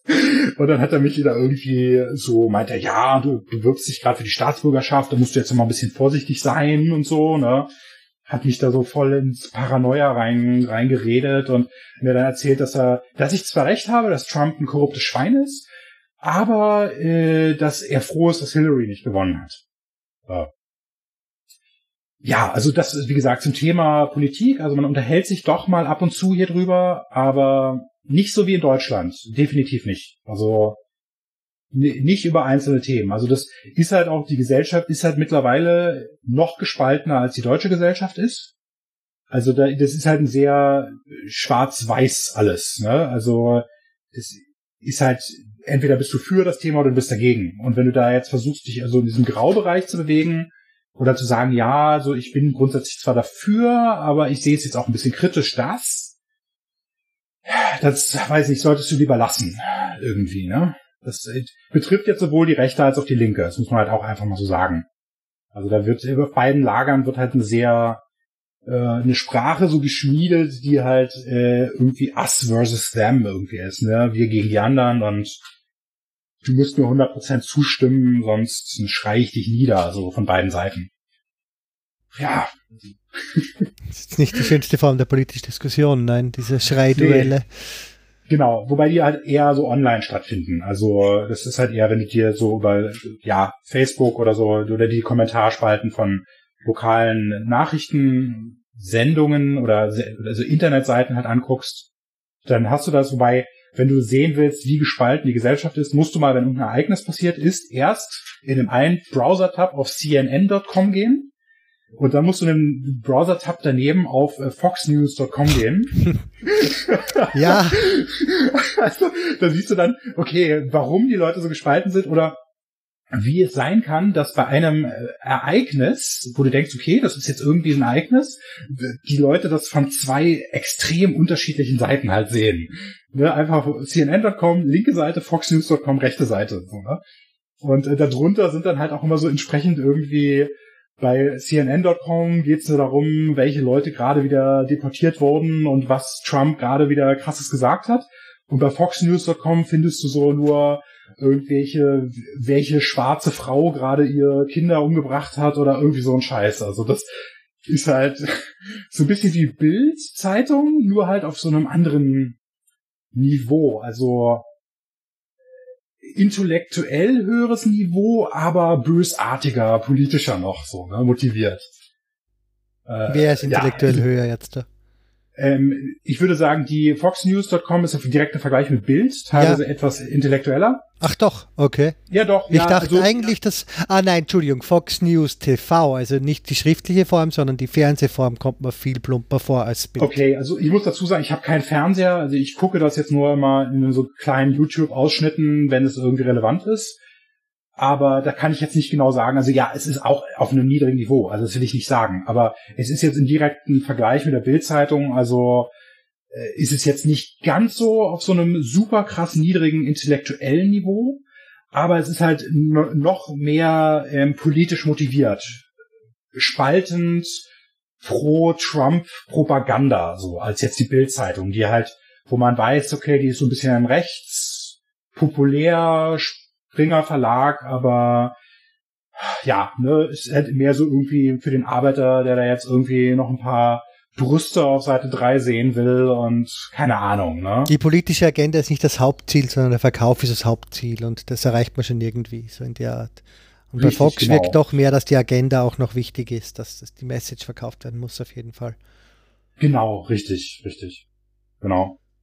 Was wären sonst etwas, wo du am Anfang mal gesagt hast, dass äh, Bill Sitcom geschaut und jeder kennt die Amerikaner. Was wird denn sonst noch falsch eingeschätzt von europäischer Seite? Ähm, ja, also ich, also, sagen wir mal so, ich, ich bin äh, sehr gespalten insgesamt, was so die das ganze Thema Politik und Gesellschaft auch angeht. Ich finde halt, also ich bin in die USA gegangen und hatte keine sehr positive Meinung über die USA. Also wie so viele in Europa, so, so gerade Bush und Krieg und so, ne? Oder da in dieser, unter dieser Einstellung bin ich halt hingegangen. Ich muss aber trotzdem sagen, dass ich äh, immer wieder erstaunt bin, wie einseitig die Deutschen die USA halt so sehen. Also, dass sie halt alles so in einen Topf werfen also der, die deutsche Berichterstattung fördert das ja auch mal ganz gerne. Also ich sage jetzt nicht irgendwie, oh, die Lügenpresse oder so ein Scheiß. Ne? Also das nicht, aber es wird alles relativ so irgendein, also irgendein Politiker irgendwo in Alabama, der von irgendwie 3000 Leuten gewählt wurde oder so ungefähr, der äh, postet jetzt irgendwas krasses über das Thema Abtreibung oder oder sonst irgendwas oder über Ausländer oder so und das wird dann sofort in die deutsche Presse irgendwie geschrieben wo die dann denken, boah, die Amerikaner schon wieder so, ne? Wo du denkst, okay, das interessiert hier jetzt irgendwie keinen Menschen. ne, was da jetzt irgend so Idiot irgendwo in Alabama sagt. Aber die Deutschen interessiert es dann halt, weil es halt so ein Narrativ füttert oder nähert halt von irgendwie dem Amerikaner mit seinen Waffen und mit seiner, mit seinem Rassismus und, und so, ne? Und es ist ja halt auch nicht so, als ob die Amerikaner, das äh, denke ich manchmal so, die, das, als ob die Deutschen so denken, dass die Amerikaner jetzt irgendwie so diese Kriege so unterstützen, ne? Also, die Leute, wenn sie direkt abstimmen könnten, selbst Konservative sagen hier, dass sie irgendwie den Irakkrieg scheiße finden. Oder dass es total unsinnig war, da jetzt irgendwie diesen Krieg zu starten und sowas. Und äh, die Deutschen denken jetzt aber alle nur, weil sie jetzt konservativ sind, dass sie jetzt automatisch irgendwie alle für Krieg sind. Und solche Leute gibt's jetzt natürlich auch. Aber das ist genauso wie in Deutschland. Du kannst jetzt ja, nur weil du jetzt irgendwie CDU oder SPD wählst, heißt das nicht, dass du jetzt irgendwie das gut findest, dass irgendwie die Regierung irgendwelche Waffen nach Saudi-Arabien verkauft. Ne? Also generell, dass halt einfach die Bevölkerung die Politik jetzt hier irgendwie so unterstützt, nur weil sie entweder die Blauen oder die Roten wählen, so ungefähr. Das finde ich ist halt irgendwie so eine, so ein, so ein, das heißt Missverständnis, aber irgendwie so eine Einstellung, die durchkommt. Und äh, ich bin auch manchmal schockiert über so den, äh, den USA-Hass generell, den ich halt so wahrnehme. Der hat ja auch durch quer durch alle deutschen Lager so verteilt ist. Also sowohl bei den Rechten als auch bei den Linken, als auch bei Leute von der Mitte. Äh, den ich Jeder findet andere Gründe. genau, jeder findet andere Gründe und die USA liefern definitiv auch einige Gründe dafür. Aber äh, ich finde, da ist halt so eine gewisse Art der äh, ja der, der Hochmütigkeit und der Überheblichkeit, die der da jetzt gegenüber mitschwingt, so nach dem Motto, naja, wir sind ja irgendwie besser, ne? Die Idioten aus Amerika, wir sind ja irgendwie besser als die was aber auch natürlich anderen Kulturen gegenüber ist. Also so das typische Deutsche, naja, ich war in Afrika zum Urlaub, also es war jetzt ganz nett vom Wetter her, aber die Leute, also die sind so unorganisiert. Und so bauen, so Häuser bauen, so wie wir, können die natürlich nicht. Ne? Das ist das, was ich so immer so durchhöre. Ähm, und wo ich halt auch denke, es fasziniert mich halt, wie die Deutschen halt irgendwie so die, die USA die ganze Zeit kritisieren und sich da halt immer so dran aufgeilen an irgendwie, keine Ahnung, dem letzten Mass-Shooting, was passiert ist oder so. Und, äh, oder an der Politik. Aber dann andererseits, die sind die gleichen Leute, die hörst du nie irgendwas an China oder so kritisieren. Weißt du, wo du so ein Land hast, wo halt irgendwie du keine Demokratie hast, wo halt totale Überwachung des Bürgers durch den Staat erfolgt und und so weiter. Ne? Solche Länder werden halt nie kritisiert von den gleichen Leuten, die halt so die USA halt die ganze Zeit kritisieren irgendwie. Also das erstaunt mich halt schon irgendwie äh, manchmal so ein bisschen, ne? Ähm, ich glaube, ich bin aber, um ehrlich zu sein, ist gerade so ein bisschen von deiner Frage abgekommen. Insgesamt, also was die Leute als in den USA falsch einschätzen oder so, ne? War genau, was, was, was, was, was das falsche Bild ist. Na, macht ja nichts, passt ja gut rein. Aber gut, was an, dem, an unserem Bild des Amerikaners, also an meinem Bild des Amerikaners, das ich gerade im Kopf habe, falsch ist. Ähm, vieles ist sicherlich richtig aber das Bild ist einfach insofern vielleicht falsch, dass du irgendwie an so einen weißen Amerikaner denkst, der jetzt irgendwie äh, in seinem Truck durch die Gegend fährt und irgendwie eine Knarre im Handschuhfach hat, so ungefähr, ne? Und der Amerikaner an sich ist ja jetzt zu einer noch ähm, Majorität weiß, aber der Amerikaner ist halt, wenn du hier durch die Gegend läufst, es ist ein Asiate, es ist ein Afroamerikaner, es ist eine Philippiner, es ist ein Inder, es ist ein Europäer, also es ist halt einfach ein Schmelztiegel an verschiedenen Nationen, die innerhalb ihrer Lebenszeit hier ausgewandert sind, also in erster Generation oder auch in zweiter Generation. Und insofern finde ich sehr schwer zu sagen, der Amerikaner, ne? Also, ne, also, weißt du, wenn du so, in so ein Autohaus gehst, ich habe drei, Häus drei Autos angeguckt, das eine war, war ein Asiate, das andere war im Anyway, ich denke, ich habe den Punkt schon gemacht, so, ne? Also es ist halt einfach, es ist halt einfach irgendwie sehr Zusammenmischung aus verschiedenen Kulturen, aus verschiedenen Gesellschaften, die dieses Land halt bilden. Also der Amerikaner. Und wenn man sich halt aufregt über den Amerikaner, hat man halt irgendwie so einen Typen, den du halt zwar in Kalifornien auch auf dem Land findest, auch in den Städten, aber er, er hauptsächlich irgendwo in den Südstaaten ist. Deswegen ich manchmal meine, mir würde das jetzt gar nichts ausmachen, wenn sich US äh, Kalifornien abspalten würde. Nicht, dass ich es unterstützen würde, aber um halt nicht mehr mit so irgendwie diesem Bild des rassistischen, konservativen Amerikaners, der irgendwie behauptet, er ist jetzt Christ, aber den gesamten Werten seiner Religion irgendwie so überhaupt nichts damit zu tun hat ähm, und total was was anderes stimmt und wählt irgendwie mit seiner Stimme. Äh, der, der, mit den Leuten möchte ich eigentlich nicht in einen Topf geworfen werden, aber das hat man halt überall. Ne? Du hast ja jetzt auch, wenn du Deutschland lebst, wirst du auch mit irgendwelchen krassen Faschos aus Thüringen, nicht, dass ich sage, alle in Thüringen sind Faschos, aber mit irgendwelchen krassen Faschos wirst du jetzt auch quasi in einer Bevölkerung mit ins Boot geworfen. Aber den Amerikaner an sich gibt es jetzt eigentlich nicht. Ähm, und was ich auch in der, ich denke, eine Sache ist, die die ähm, Deutschen nicht so ganz verstehen, wenn es halt um um einzelne Themen geht, wie auch Krankenversicherung oder ähnliches, dass die Amerikaner einen deutlich höheren Individualismus haben also das Individuum steht jetzt da deutlich mehr im Vordergrund und äh, die Freiheit insgesamt ist auch eine, die individuelle Freiheit ist deutlich größer und steht auch an höherer Stelle. Das ist halt so eine spannende Frage auch, äh, wo bin ich freier, in den USA oder in Deutschland? Und äh, das ist ein sehr schwieriges Thema. Ich habe lange Gedanken drüber gemacht, weil du bist in beiden Ländern natürlich frei. Ne? Es gibt auch so ein paar Sachen, die darfst du hier nicht, die darfst du in Deutschland, also Bier oder so in der Öffentlichkeit trinken. Oder auch äh, so, weiß nicht, Prostitution zum Beispiel ist jetzt in Deutschland auch erlaubt, das ist in den USA verboten. Also das, ich dürfte jetzt meinen eigenen, nicht, dass einer meinen Körper jetzt würde kaufen wollen, aber ich dürfte äh, meinen eigenen Körper jetzt hier nicht verkaufen sozusagen. Ne? Also kann man jetzt drüber diskutieren, ob es jetzt gut oder schlecht ist. Aber ich meine halt nur, es gibt ein paar Sachen, die sind in Deutschland erlaubt. Das berühmte 250 kmh auf der Autobahn fahren natürlich. Aber die meisten, doch im Durchschnitt die meisten Sachen hier sind halt deutlich mehr darauf ausgelegt, auf eine individuelle Freiheit und auch eine individuelle Kompetenz. Also so das Thema Eigenverantwortung. Äh, das gleitet natürlich hier mehr so darauf ab, ja, also der Amerikaner hat die Einstellung, die Armen sind arm, weil sie nur nicht hart genug arbeiten. Eigenverantwortung. Ne? Du hörst die Konservativen hier immer darüber reden, über Choices, also über über Sachen, wenn du sagst, ja, die, die schwarze alleinerziehende Mutter irgendwie, die hat schwer, dann heißt es, ja, she made that choice, wo du so denkst, na ja, also es ist jetzt nicht alles komplett nur deine Wahl, dass du, du bist arm, weil du dich dafür entschieden hast, so, ne? Aber das auf dem anderen Spektrum hast du das in Deutschland, dass du sagst, die Armen sind jetzt nur arm, weil sie haben Pech im Leben gehabt.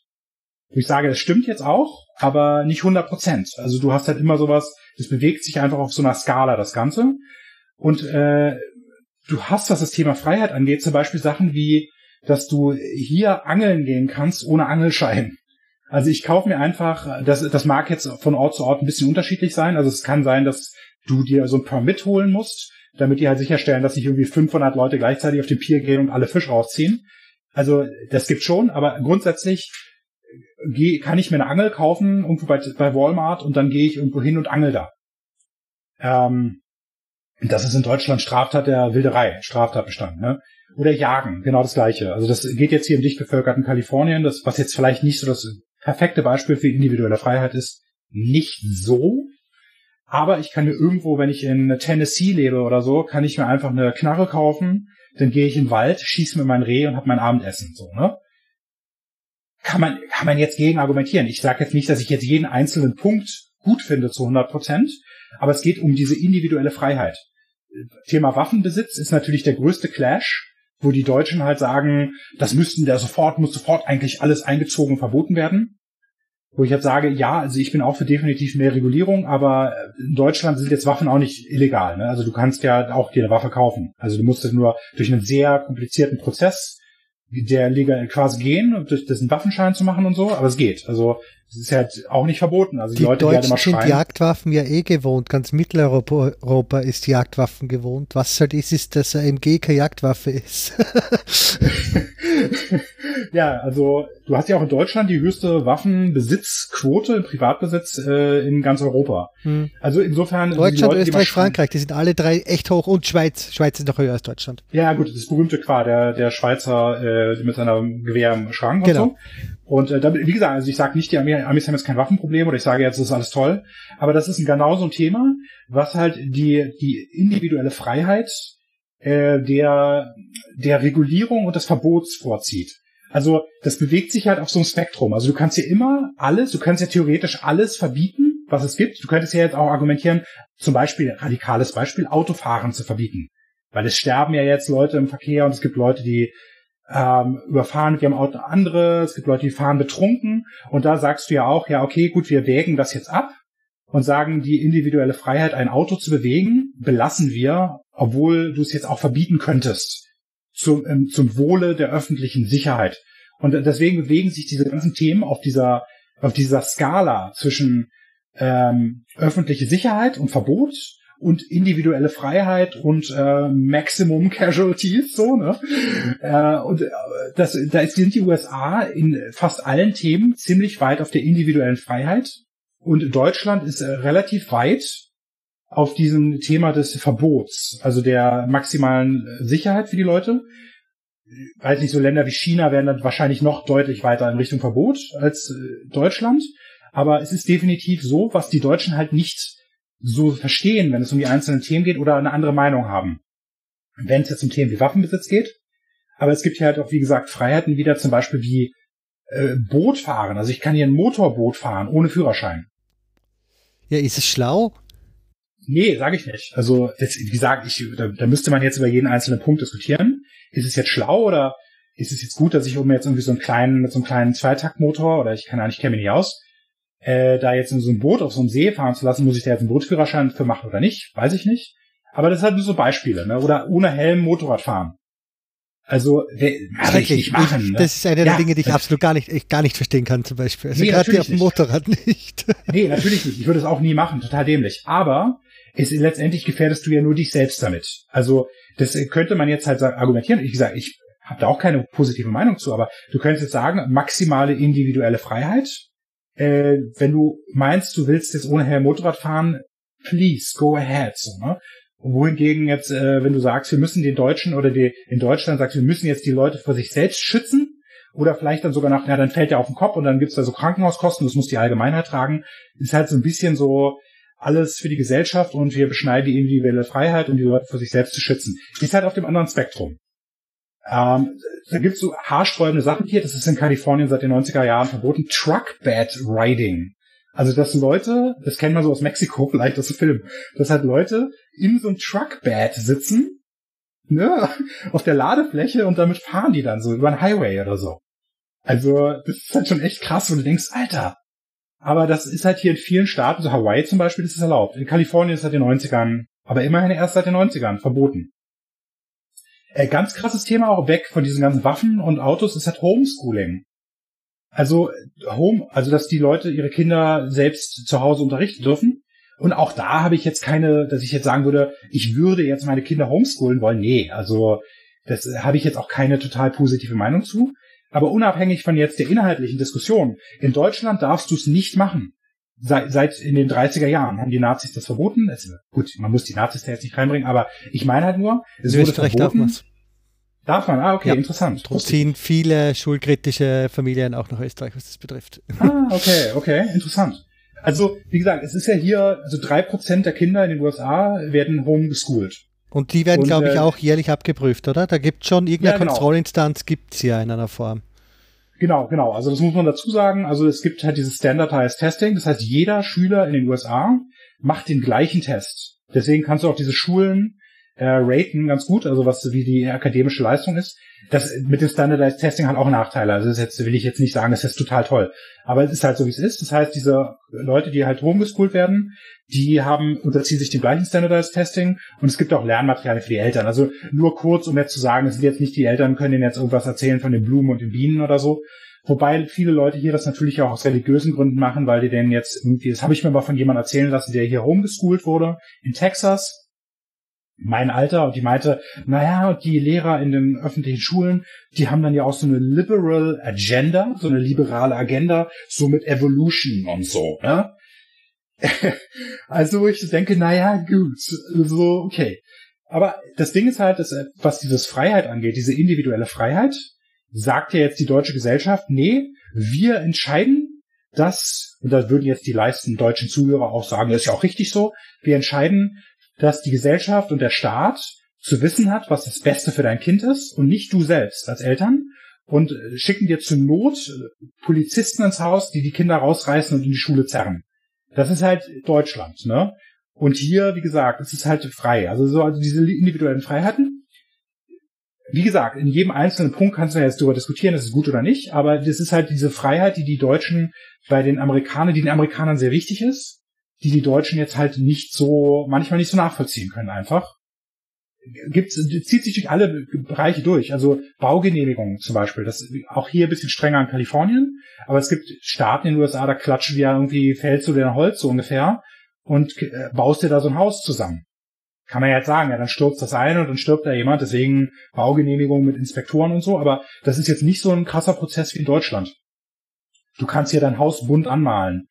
Also außer du wohnst in so einer Homeowners Association Community oder so. Aber du kannst jetzt hier dein Haus, kann ich jetzt irgendwie pink anmalen und dann Hello Kitty draufkleben, wenn ich Bock drauf habe. Das ist, glaube ich, in Deutschland auch teilweise problematisch. So von wegen, du musst dich da innerhalb zwischen irgendwie dunkelgelb und hellgelb entscheiden oder so, wegen dem Stadtbild. Also es gibt ja auch hier zum Beispiel auch kein TÜV. also, du, du kannst halt hier dir auch so ein Bullhorn oder so, so ein Geweih, so ein Hirschgeweih auf die Motorhaube kleben und dann hier durch die Gegend fahren. Also klar, wenn ich da jetzt jemanden mit umbringe, dann kann der mich jetzt hier verklagen wahrscheinlich. Aber ich darf für mich auch als Fotograf, das ist zwar nicht die Art von Fotos, die ich mache, aber ich darf hier auch Fotos von Menschen machen. Also ich kann jetzt auf der Straße rumlaufen und so Fotos halt einfach von irgendwelchen Leuten machen. Klar, wenn ich die dann hinterher online veröffentliche und dann irgendwie jemand, der in der Nase gepopelt hat auf der Straße und sage, hey, guck dir den Typen an, kann der mich verklagen. Aber ich darf grundsätzlich, das darfst du in Deutschland ja nicht. Das ist halt relativ problematisch. So, ne? Also auch jetzt so mit so Panorama-Freiheit zwar, aber so mit irgendwelchen Gebäuden, Fotos von Gebäuden machen, äh, aus einem Winkel, irgendwie, weiß nicht, ein Aerial-Foto mit einer Drohne oder so, alles sehr problematisch.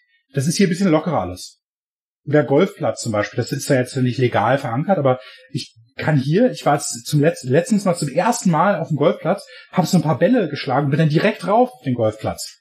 Das kannst du in Deutschland jetzt nicht machen, ne? Also, das sind natürlich die Regeln von den Golfplätzen, aber ich sag damit, es ist alles so ein bisschen starrer in Deutschland. Also, diese individuelle Freiheit ist hier doch so ein bisschen größer.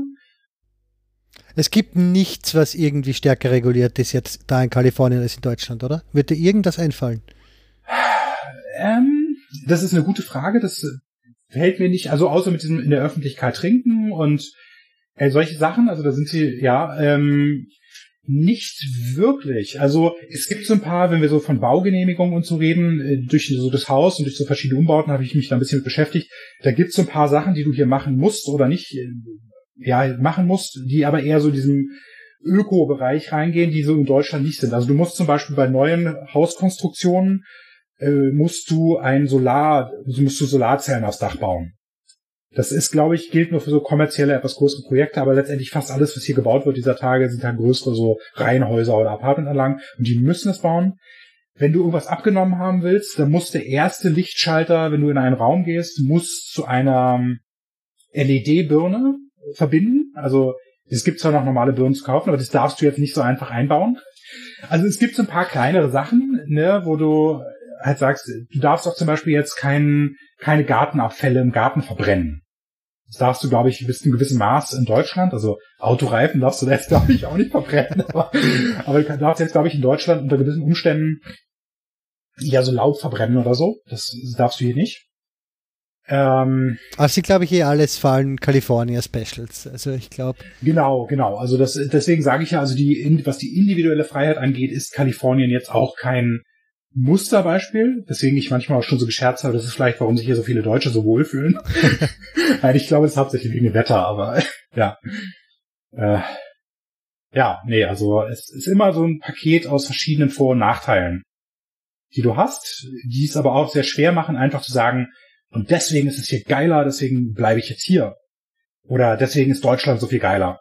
Also, das, äh, fällt mir da an der, der Stelle, muss ich auch übrigens ganz kurz nochmal sagen, ähm, dass ich lieber, wenn ich mich so über, unterhalte über so die Vor- und Nachteile in Deutschland, dass ich lieber so ein bisschen äh, über Deutschland abbitsche als über die USA.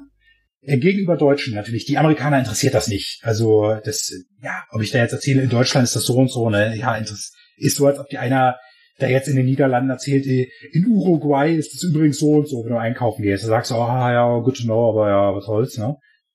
ähm, ist halt, dass die Deutschen so sich da eher drüber aufregen. Also, dass ich jetzt mittlerweile nicht mehr so richtig der Deutsche bin, sondern ich bin so halb Ami, halb Deutscher.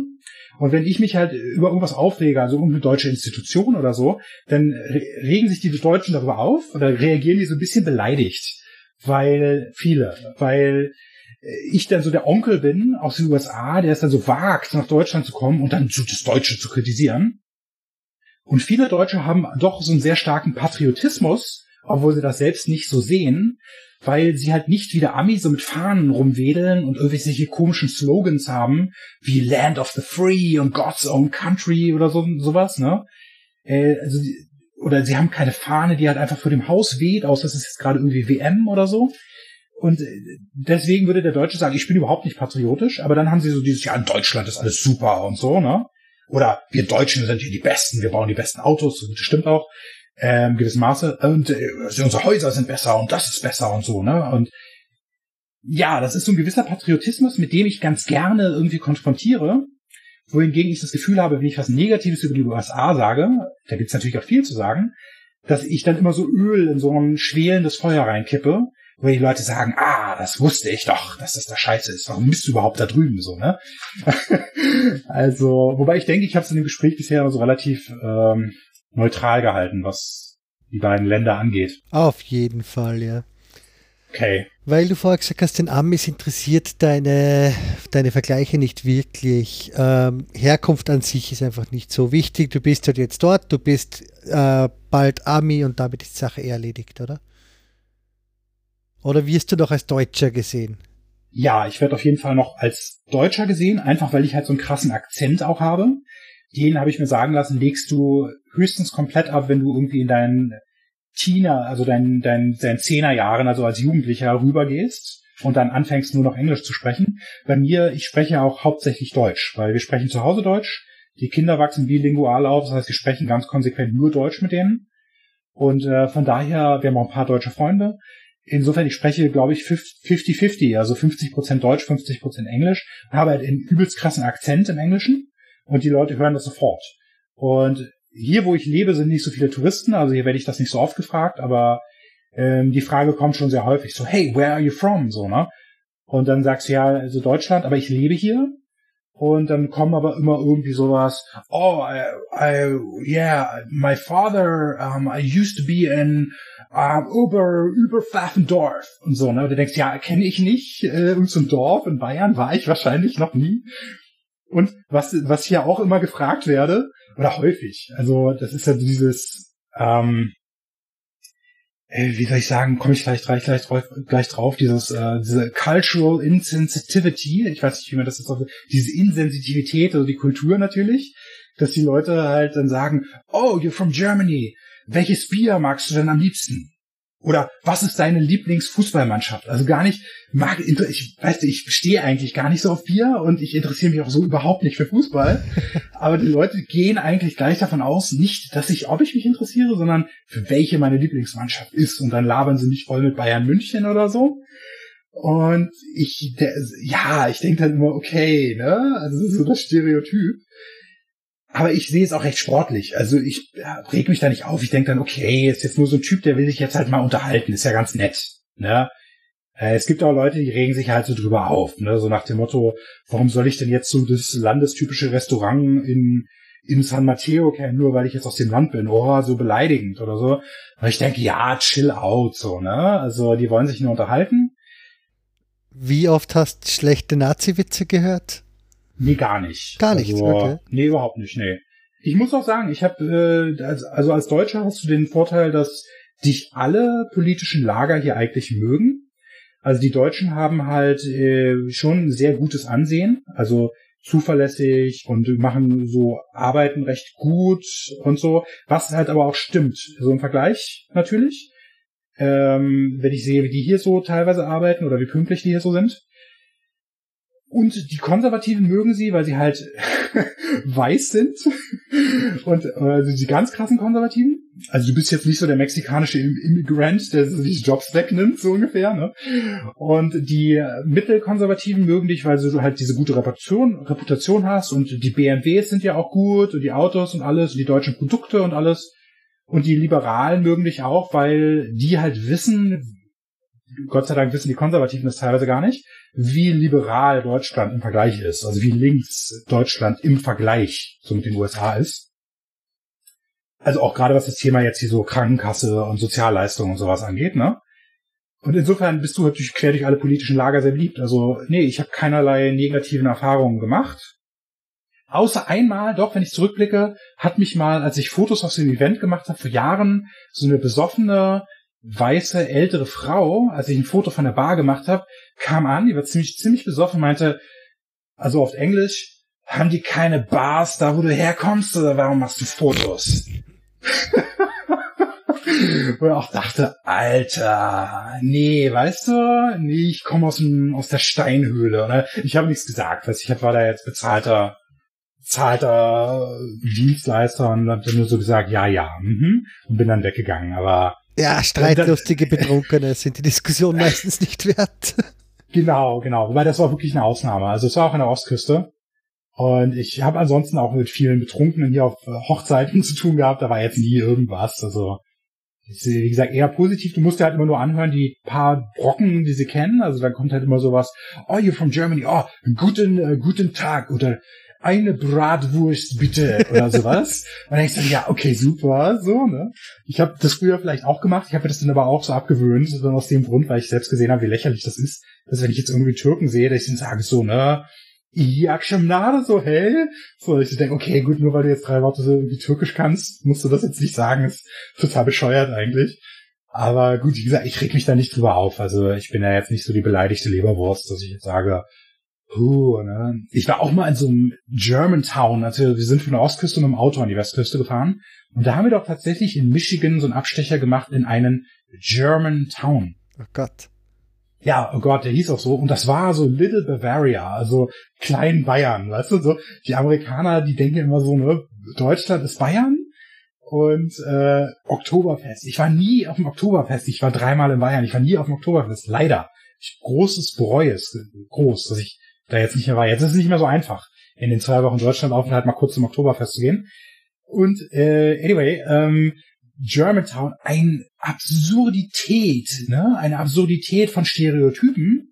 So irgendwelche Fake-Fachwerkhäuser mit irgendwelchen äh, schwarzen Servierern im Trachtenoutfit, so, ne?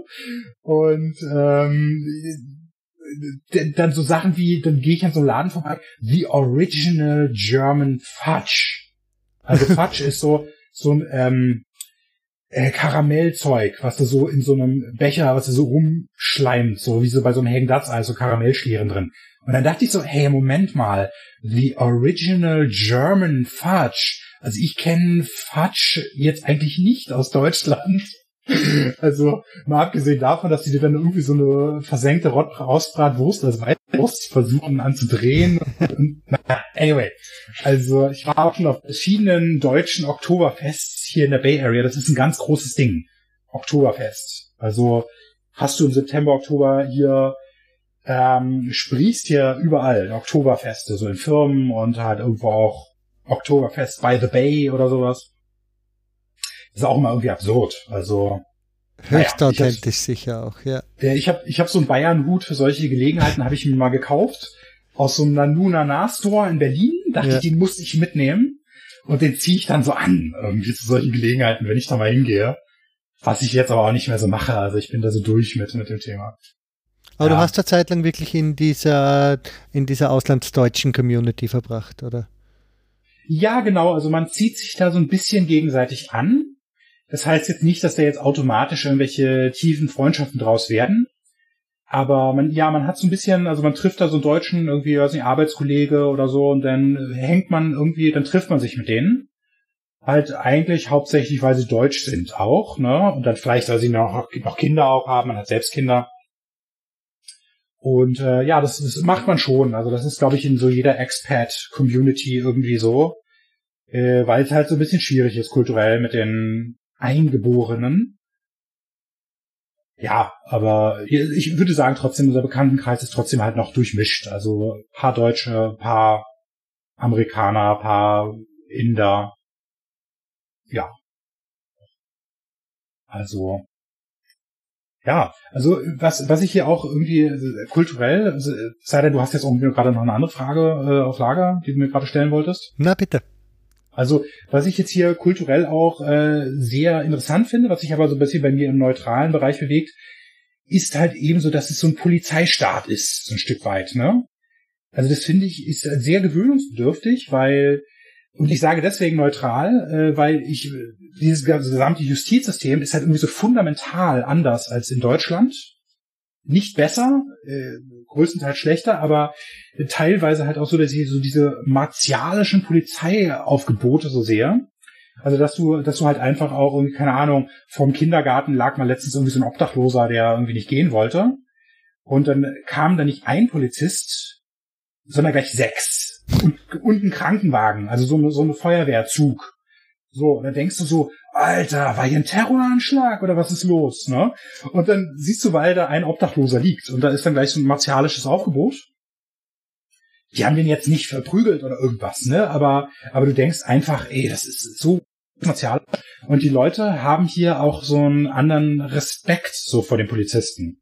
Angst äh, teilweise? Wahrscheinlich auch Angst, aber die Gesellschaft ist insofern sehr unterschiedlich, als dass sie generell äh, sehr obrigkeitshörig sind. Das äh, klingt jetzt natürlich, also nicht, dass sie jetzt sich nicht gegen die Politik, äh, über die Politik aufregen. Also das klingt jetzt sehr negativer, als es ist. Also du hast halt, wenn du irgendwie so einen Einweiser hast, da hast du echt voll viele, also wenn du so um zu einem Event fährst und dann auf den Parkplatz rollst, hast du gleich irgendwie 40 Leute, die da angestellt sind in Schutzwesten, so in Warnwesten, Signalwesten, die dann da stehen und die Leute in so Parklücken einweisen, wo du denkst, okay, das hätte ich jetzt auch selbst noch gefunden, die nächste freie Parklücke. Und dann hast du halt irgendwie so ein Heer von irgendwelchen Security-Leuten, die dir dann halt irgendwie dich da so durch die, die Gegend leiten und dir sagen, was du so zu tun oder zu lassen hast. Also zum Beispiel jetzt irgendwie am Flughafen mit irgendwie deinem, deinem Kind in, in so einem Kinderwagen auf so eine, so eine Rolltreppe zu gehen oder so. Oh, too unsafe. Don't, no, don't. You can't do this. Go to the elevator. So, ne? Wo du denkst, in Deutschland interessiert das kein Schwein, was ich mache. Und das ist halt hier, da ist die Öffentlichkeit halt so ein bisschen höriger. Äh, da hast du so in Deutschland, ich sag immer, die haben irgendwie in der Schule nicht den Hauptmann von Köpenick durchgenommen, ne? Also, falls ihr so sagt, das ist so ein, so ein altes Werk, was so dieses äh, wilhelminische, äh, ich hoffe das richtig, wilhelminische Deutschland so verarschen, so ein bisschen. Also, wo sie diese Obrigkeitshörigkeit der Deutschen in den 1900er Jahren, äh, ja, so kritisieren oder auf, auf die Schippe nehmen. Und das hast du ja auch so eine anti-autoritäre Erziehung, so ein bisschen so in der, in der, in der Schule mitgemacht und im Elternhaus und so, ne? So alles so hinterfragen. Und ich bin ja auch in Deutschland, wenn du so durch die Gegend gehst und da sagt dir irgendwie ein Polizist was, du sagst dir erstmal, ja, Moment mal, ne? Das ist jetzt hier, ich habe hier meine Rechte, was willst du denn von mir, nur weil du eine Uniform trägst, ne? Das ist jetzt so ein bisschen die Grundhaltung in Deutschland. Und in den USA ist so ein bisschen so, uh, yes, sir, so, ne? Also die Leute sind da folgsamer.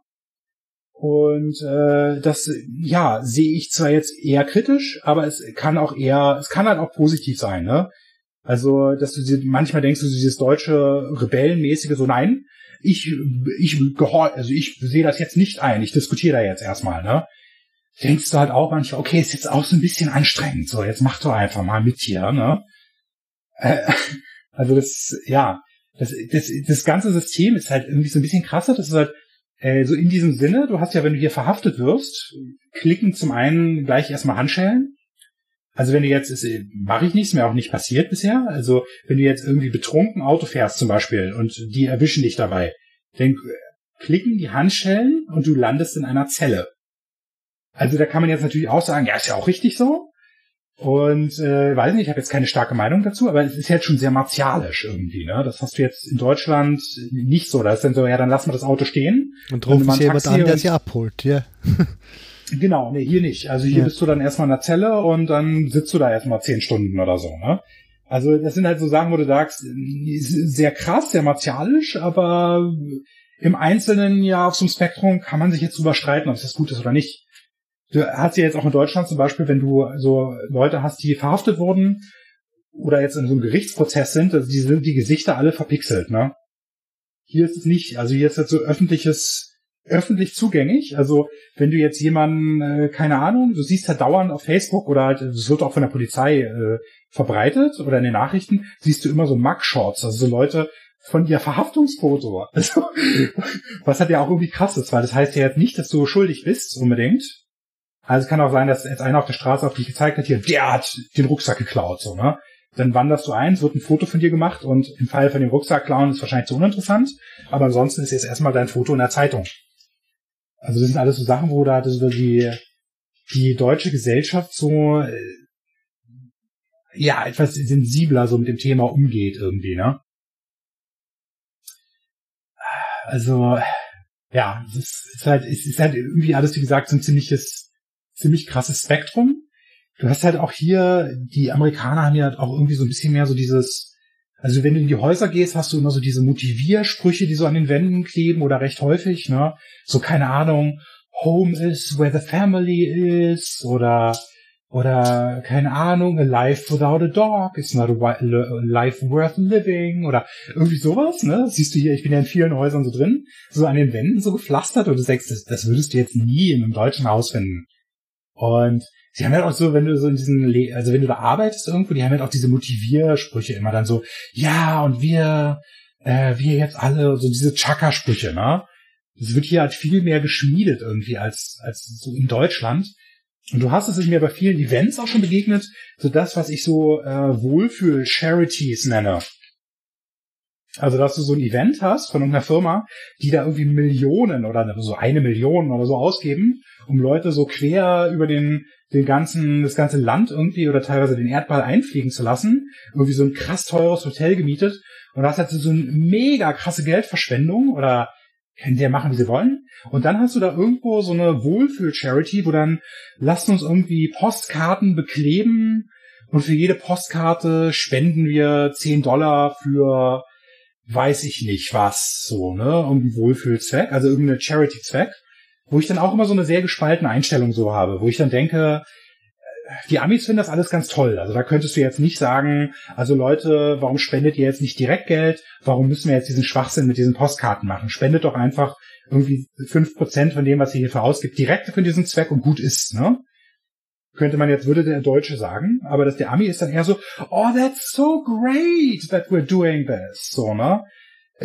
Und da bin ich halt immer so sehr hin und her gerissen, wo ich denke, okay, einerseits ist ja ganz toll, dass sie das machen, guter Zweck oder so, ne? Aber andererseits ja, es ist lächerlich irgendwie, ne? Also, ne? Und andererseits sind sie dann aber auch so dagegen, dass der Staat jetzt so das Geld verteilt, sondern das ist dann irgendwie so, ja, also Sozialleistung streichen wir jetzt, aber dafür bin ich jetzt bei mir in die Kirche gegangen und habe jetzt irgendwie den Armen geholfen. So, oder in die Suppenküche. Ich denke, ja, ist ja auch ganz gut, aber dann wählt doch lieber für irgendwas, wo irgendwie die Sozialleistungen nicht gekürzt werden, als jetzt irgendwie hier mit eurer Charity so, ne? Also es sind halt einfach so Sachen, wo du jetzt hier nicht gegen argumentieren willst. Also ich will jetzt ja auch nicht irgendwie so der Deutsche sein, der jetzt hier ankommt. Ne? Also ich fühle mich zwar nicht mehr als Gast, also ich bin hier Teil der Gesellschaft, aber auch irgendwie bin ich natürlich immer der Deutsche. Da will ich jetzt nicht hinkommen und sagen, das ist übrigens alles Scheiße, was ihr hier macht. Ne? also, es ist halt irgendwie, ne? Das ist sowieso eine Form von den, eine Form von Kritik, die bei den Amis nicht besonders erwünscht ist, denke ich, oder? Nee, also das stimmt. Also das ist hier nicht erwünscht. Also ich denke, sie würden jetzt nichts sagen. Dazu sind sie jetzt zu unkonfrontativ. Ja. Also die würden jetzt nicht sagen, äh, Junge, deine Einstellung finde ich jetzt aber nicht gut oder mit mir argumentieren. Sie würden nur sagen, ja, ja, okay, und dann würden sie denken, was für ein Arschloch und dann würden sie weggehen, nicht mit ihm reden. Aber die, ihre Meinung sagen sie jetzt nicht so häufig, was auch Vor- und Nachteile hat. Also bei Deutschen kriegst du ja halt auch mal irgendwie so deine die Meinung ungefragt aufgedrückt, so, ne? Irgendwie, aber die Amis sagen das jetzt nicht. Also ist ein bisschen ehrlicher natürlich, teilweise von den Deutschen. Aber es kann jetzt auch manchmal so in diesen Bereich des unverschämten, unverschämten Aufdringlichen gehen, so, ne? Also, boah, bin ich jetzt, finde ich jetzt voll scheiße, dass du diesen 8-Zylinder Auto gekauft hast. Du bist voll die Umweltsau, so, ne? Sowas, ne? Und du denkst, okay, danke für deine Meinung. Shut the fuck up, so. das du, wie gesagt, hast du hier nicht. Also es ist total konfliktfreies Leben mit den Amis.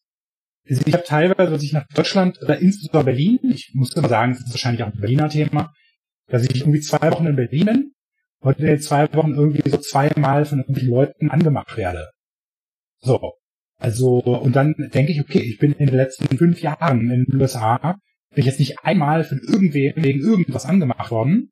Und dann kommst du mal direkt nach Deutschland und dann hast du so einen Typen, der dir dann im Bus sagt, irgendwie so, hey, kannst du mal aufhören, so laut zu reden, halt mal die Fresse, Alter. So, ne? Und dann denkst du, oh, Alter, ich bin in Deutschland, wie geil. Oder in Berlin, ne? Also ist vielleicht jetzt irgendwo im Land, irgendwo in Bayern vielleicht auch freundlicher, ich weiß es nicht. Aber, ne?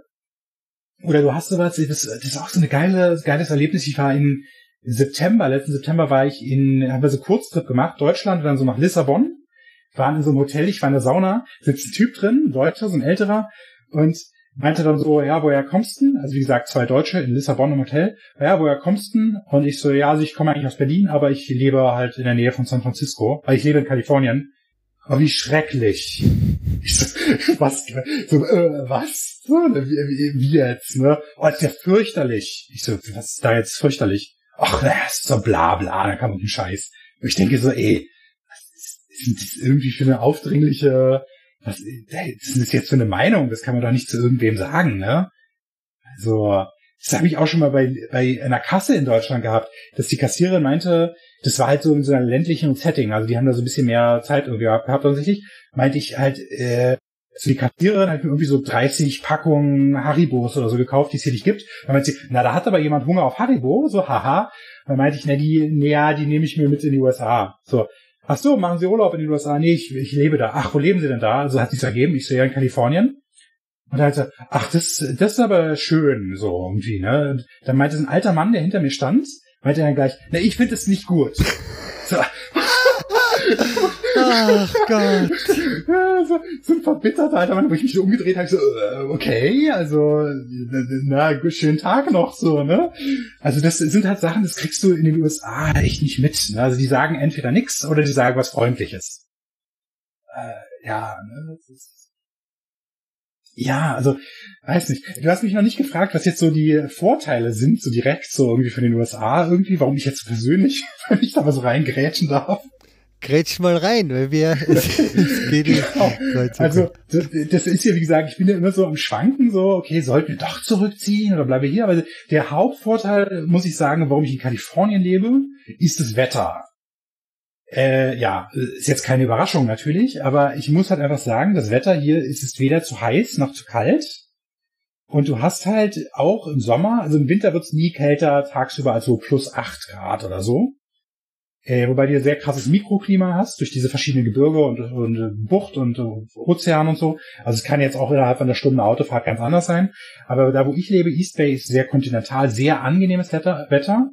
Du hast im Sommer mal so bis zu 40 Grad Celsius.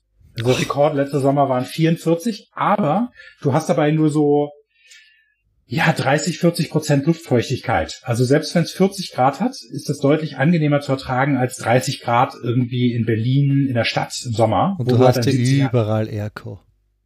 Genau, und du hast überall Air Condition. Also du hast irgendwie so eine größere Convenience einfach im Leben.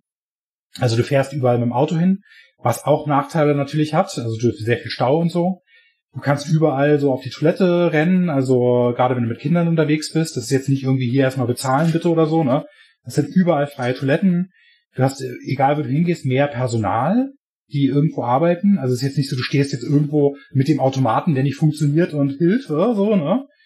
Und wie gesagt, die Klimaanlagen irgendwo. Also das ist, generell habe ich einfach den Eindruck, mein, die Convenience ist einfach deutlich höher.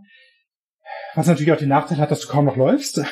Also der durchschnittliche Amerikaner läuft so, glaube ich mal gelesen zu haben, 300 Meter am Tag. Wow.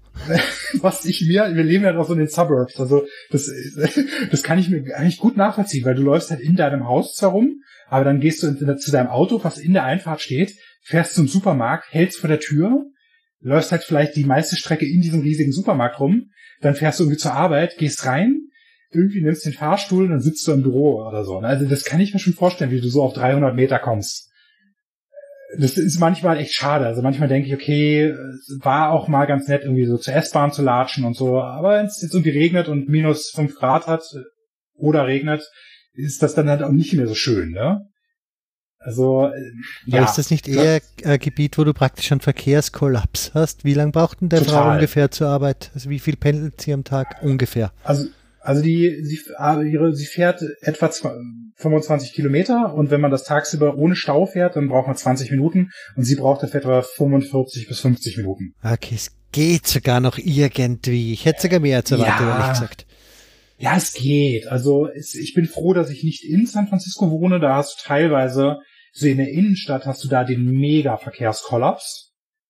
Also insbesondere, wenn du da so ein Event hast, so AT&T Park, irgendein Baseball-Game oder so. Ich habe es auch schon mal gehabt, dass ich irgendwo von einem von einem Kundenshoot äh, in San Francisco mit dem Auto, äh, weil ich irgendwie Gia transportieren musste, dann halt zwei Stunden lang irgendwie in einer Straße im Stau stand. Zwei Stunden lang.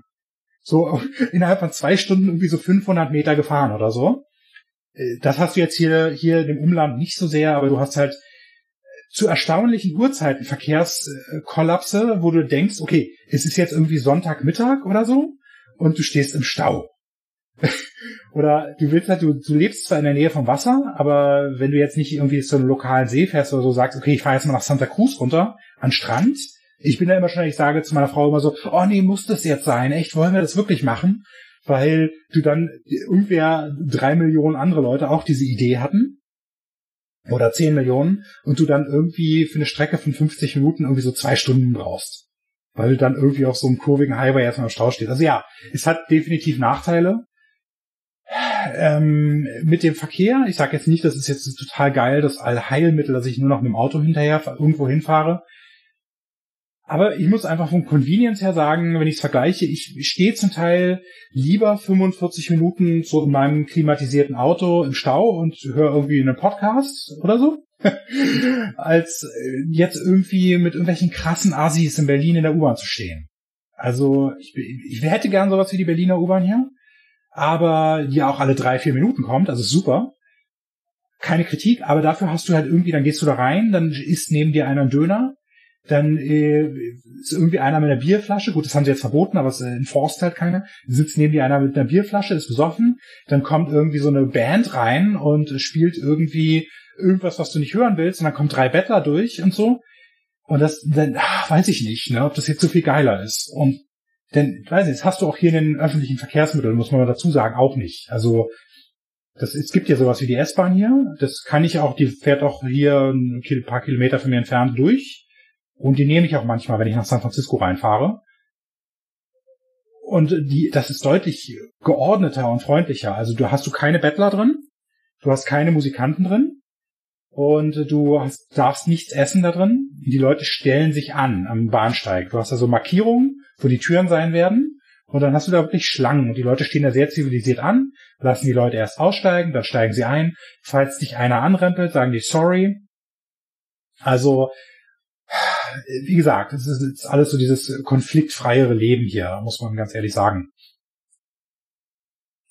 Ähm, ja, dafür hast du überall die Obdachlosen natürlich hier zu liegen. Das ist halt so vom Sozialen her äh, so eine ziemliche Dog-Eat-Dog-Society. Ne? Also du hast da jetzt halt Zeltstädte. Also du gehst zur Bahn und äh, du hast da ganze Zeltstädte irgendwie. Ne?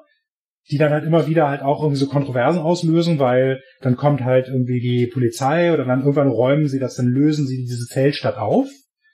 Und dann sagen die einen, boah, lass die armen Obdachlosen in Ruhe. Die anderen sagen, hey, das geht natürlich nicht, das ist richtig, es muss aufgelöst werden. Ich bin da irgendwo so dazwischen. Also denke ich halt auch, okay, wenn es da sowas gibt wie so The Jungle, hieß das in San Jose, da hast du dann irgendwie in so einem in so einem Gebiet neben der, neben der Straße, also wo keine Häuser sind, wo dann hast du halt relativ viel hier halt einfach so unbesiedelter kleine Flecken Land, wo dann halt irgendwie auf einmal so 5000 Obdachlose leben und dann da halt auch keine Kanalisation, keine sanitären Einrichtungen haben und dann da so Zellstädte aufbauen und das dann irgendwann anfängt halt in so einen Gewalt- und Drogensumpf zu verkommen, weil es halt immer mehr Leute werden, die so halt von der obdachlosen Community so in diesem Bereich der ja, ne, dass das irgendwie Ghettos so langsam sich wandelt, ne, ja, ne, da muss man dann halt irgendwann was machen, obwohl es jetzt nicht sozial ist und es auch keine Lösung des Problems irgendwie ist, ne. Also das, das hast du schon. Also das hat mich auch sehr schockiert, als ich in Massachusetts angekommen ist, bin. Da hast du das auch, dass ich abends irgendwie da durch den Ort gelaufen bin und dachte, Alter, das sieht aus wie im Bürgerkrieg hier. Also wo sind die ganzen Leute, die in Schlafsäcken in dem Eingang liegen? Ne? Das, das sind halt Phänomene, die kennst du so aus Deutschland irgendwie nicht. Also ähm, ein, ein anderes Thema, was ich auch sehr positiv finde, also von zwei, das, das haben wir beide übrigens auch gemeinsam, dass wir in einem Land leben, in dem Gras legalisiert ist. ja. ich oute mich hier auch als gelegentlicher Konsument und muss es auch sagen, ich finde es sehr angenehm, dass man das hier, hier machen kann, ohne dass man dafür kriminalisi kriminalisiert wird, wie in Deutschland.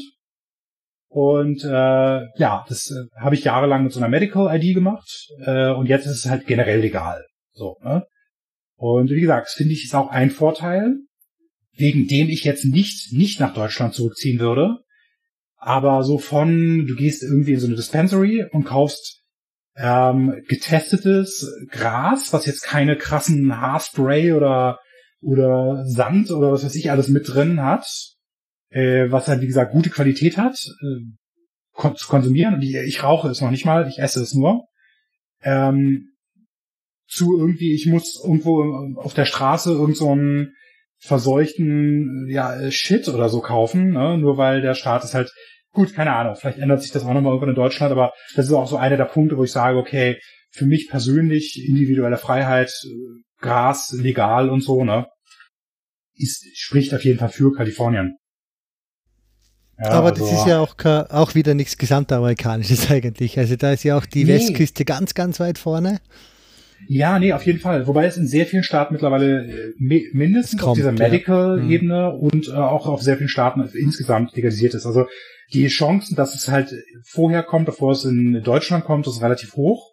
Wobei ich halt auch nicht weiß, was so mit den Südstaaten ist. Ne?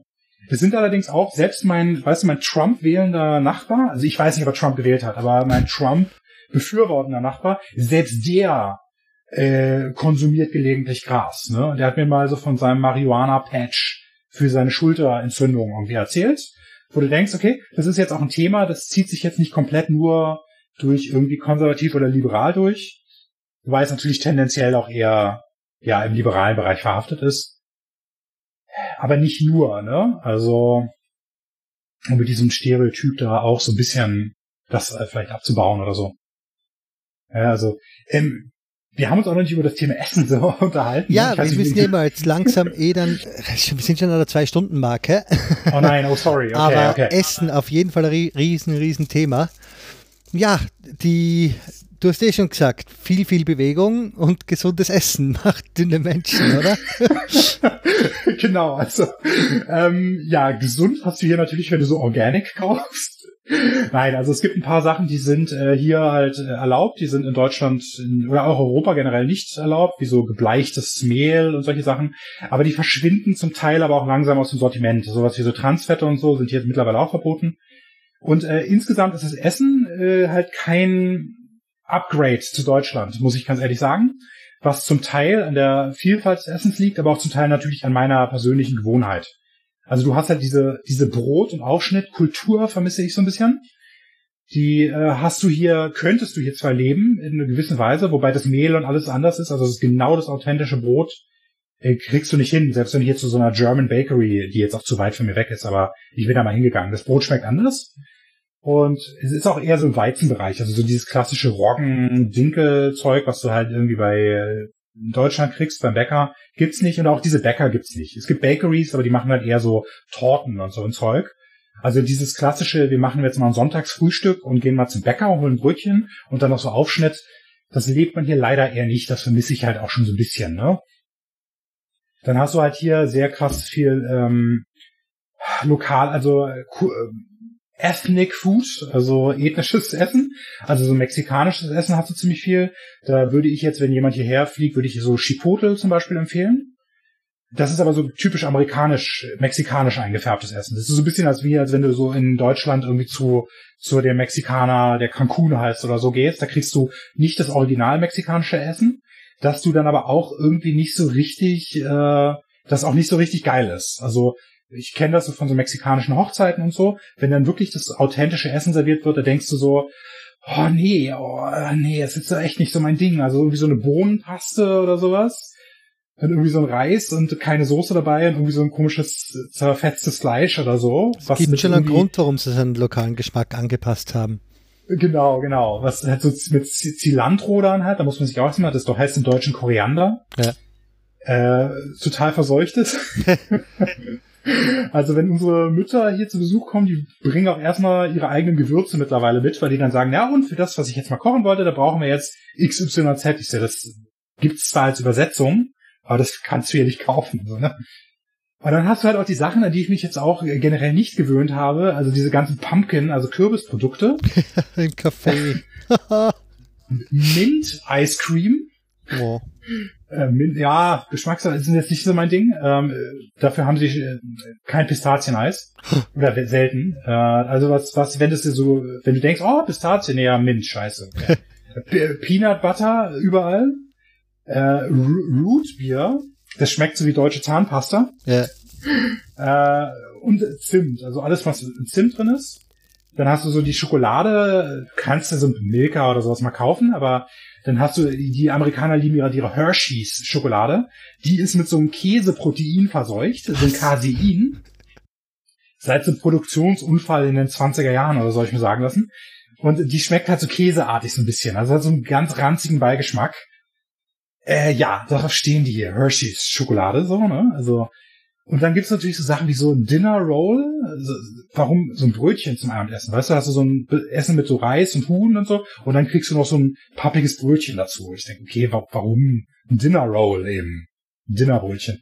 Und halt Chips. Also wenn du so eine Subway gehst, das ist in Deutschland, glaube ich, auch so. Das kommt, glaube ich, aus dem Englischen, dass du zum Essen noch Chips kriegst. Und ich denke, ich, warum, ich habe jetzt hier ein Sandwich, warum brauche ich denn jetzt irgendwelche Kartoffelchips so, ne? Also, ja, das ist halt, genau auch wenn du, das merke ich mittlerweile teilweise nicht mehr, dieses Chlor im Wasser. Also wenn du irgendwo so Getränke dir ziehst aus so einem Automaten, schmecken die je nach Region unterschiedlich, teilweise übelst krass nach Chlor. Das merken die Amis gar nicht mehr. Ich merke es mittlerweile teilweise auch nicht mehr, so außer es ist ganz extrem. Aber wenn du als Deutscher hierher gehst, denkst du so, bäh, was ist mit der Cola passiert? Ja, Chlor. also, ja, also wie gesagt, ist jetzt irgendwie kein so richtiges Upgrade. Ähm, das Einkaufen selbst ist ein bisschen bequemer gemacht, also was das Thema Essen angeht. Äh, zum einen durch die Ladenöffnungszeiten, die aber grauenvoll für die Angestellten sind. Also seit ich im Einzelhandel gearbeitet habe, weiß ich das. Hast du die Nachtschichten geschoben mit keinen Kunden oder was? Genau, also nicht Nachtschichten richtig, aber so bis 23 Uhr gearbeitet und dann am nächsten Tag um 7 Uhr wieder angefangen und sowas. Ne? Mhm. Und du hast halt auch, weil die Samstag, Sonntag immer aufhaben, du hast nie zwei Tage am Stück frei und dann arbeitest du irgendwie immer Samstag und dann Sonntag und also ich, ich möchte es jetzt nach diesem Erkenntnis auch nicht haben. Und du hast halt auch immer irgendwie Verkehr und immer Action, weil du hast nie dieses, okay, Sonntag haben alle Geschäfte zu. Es ist immer ein bisschen Ruhe in der Stadt so, ne? Das hast du nie. Also von daher stehe ich diesem Thema kritisch gegenüber. Ich finde es natürlich aber auch sehr praktisch, muss man aber auch so sagen, ne?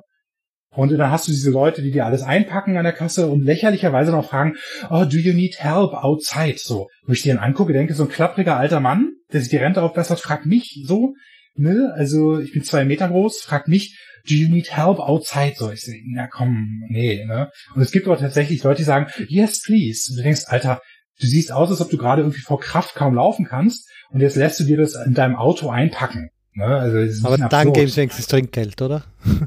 Nee, eigentlich nicht. Das war jetzt nicht üblich. Okay. Nee, nee, das machen sie nicht. Also es gibt halt, also die Gesellschaft ist halt ein bisschen bequemer, man könnte auch natürlich sagen fauler.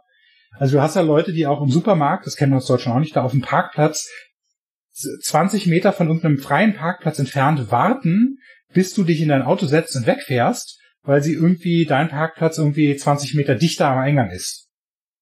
Der denkst, in der Zeit hättest du jetzt mal irgendwie zehnmal da reinlaufen können, so, ne? Das ist halt, ja, ne, also das, ja. das, äh, das, wie viel Zeit haben wir noch? Uh, wir sind relativ frei, also wir brechen es jetzt sicher nicht ad hoc ab.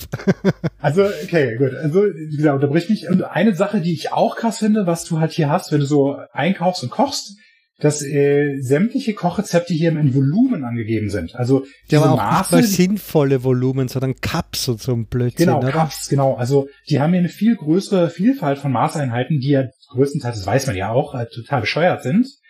Aber auch aus ein paar unterschiedlichen Gründen bescheuert sind, weil sie halt nicht zusammenpassen so richtig. Und dieses Volumen, also sämtliche Kochrezepte sind halt mit Cups. Also du hast ein Cup Rosinen oder denkst, okay, dann muss ich jetzt erstmal bei Google nachschauen, wie viel Gewicht ist denn ein Rosinen, weil das halt vielleicht irgendwie Sinn macht, wenn du irgendwo im 17. Jahrhundert irgendwo sitzt mit so einem Becher, der dann Cup ist und dann Rosinen abmessen kannst. Aber heute, wo du so Digitalwagen in der Küche stehen hast, denke ich mir, es ist halt deutlich einfacher, das jetzt abzuwiegen. Aber gut. Äh, ich rechne mir manchmal beliebte Rezepte, die ich mehrfach nehme, einfach um dann in Gewicht und äh, ditch dann so das äh, amerikanische mit dem Volumen das Rezept. Ne? Das ist halt, ne, da auch diese Supermarktkultur ist hier halt auch äh, krass anders, insofern, dass du diese Full-Service-Supermärkte hast. Also du hast dann so eins mit so einer Pharmacy, also einer Apotheke mit drin und noch einem Schalter, wo du Briefmarken kaufen kannst und und so weiter. Also das ist halt so ein bisschen der typische amerikanische Supermarkt ist halt ziemlich Full-Service. Ich persönlich gehe ganz gerne bei Trader Joe's einkaufen, wie viele Deutsche. Ich denke mal fast alle Deutschen. Äh, das ist der, der alte gehört, oder? Genau, also ja, so vereinfacht gesagt gehört Aldi Trader Joe's. Also Aldi besitzt Trader Joe's. Deswegen, wenn du zum Aldi gehst, findest du so American Wraps, so Tortillas mit dem Trader Joe's Logo drauf oder Walnüsse aus Kalifornien irgendwie. Ne, also Trader Joe's. Aber das ist kein Und, so Club wie Costco, sondern ein normales Geschäft. Das ist, genau, das ist ein normales Geschäft, sogar extrem klein für amerikanische Verhältnisse. Und äh, du hast aber auch im, äh, gerade so zur Weihnachtszeit hast du deutsche Produkte. Also du kannst so deutsche Lebkuchen da kaufen. Und so ein paar deutsche Produkte hast du. Die hatten immer mal so deutsche äh, Bratwürste und sowas, so Nürnberger, so, also wirklich aus Deutschland oder so Schinken aus Deutschland oder sowas.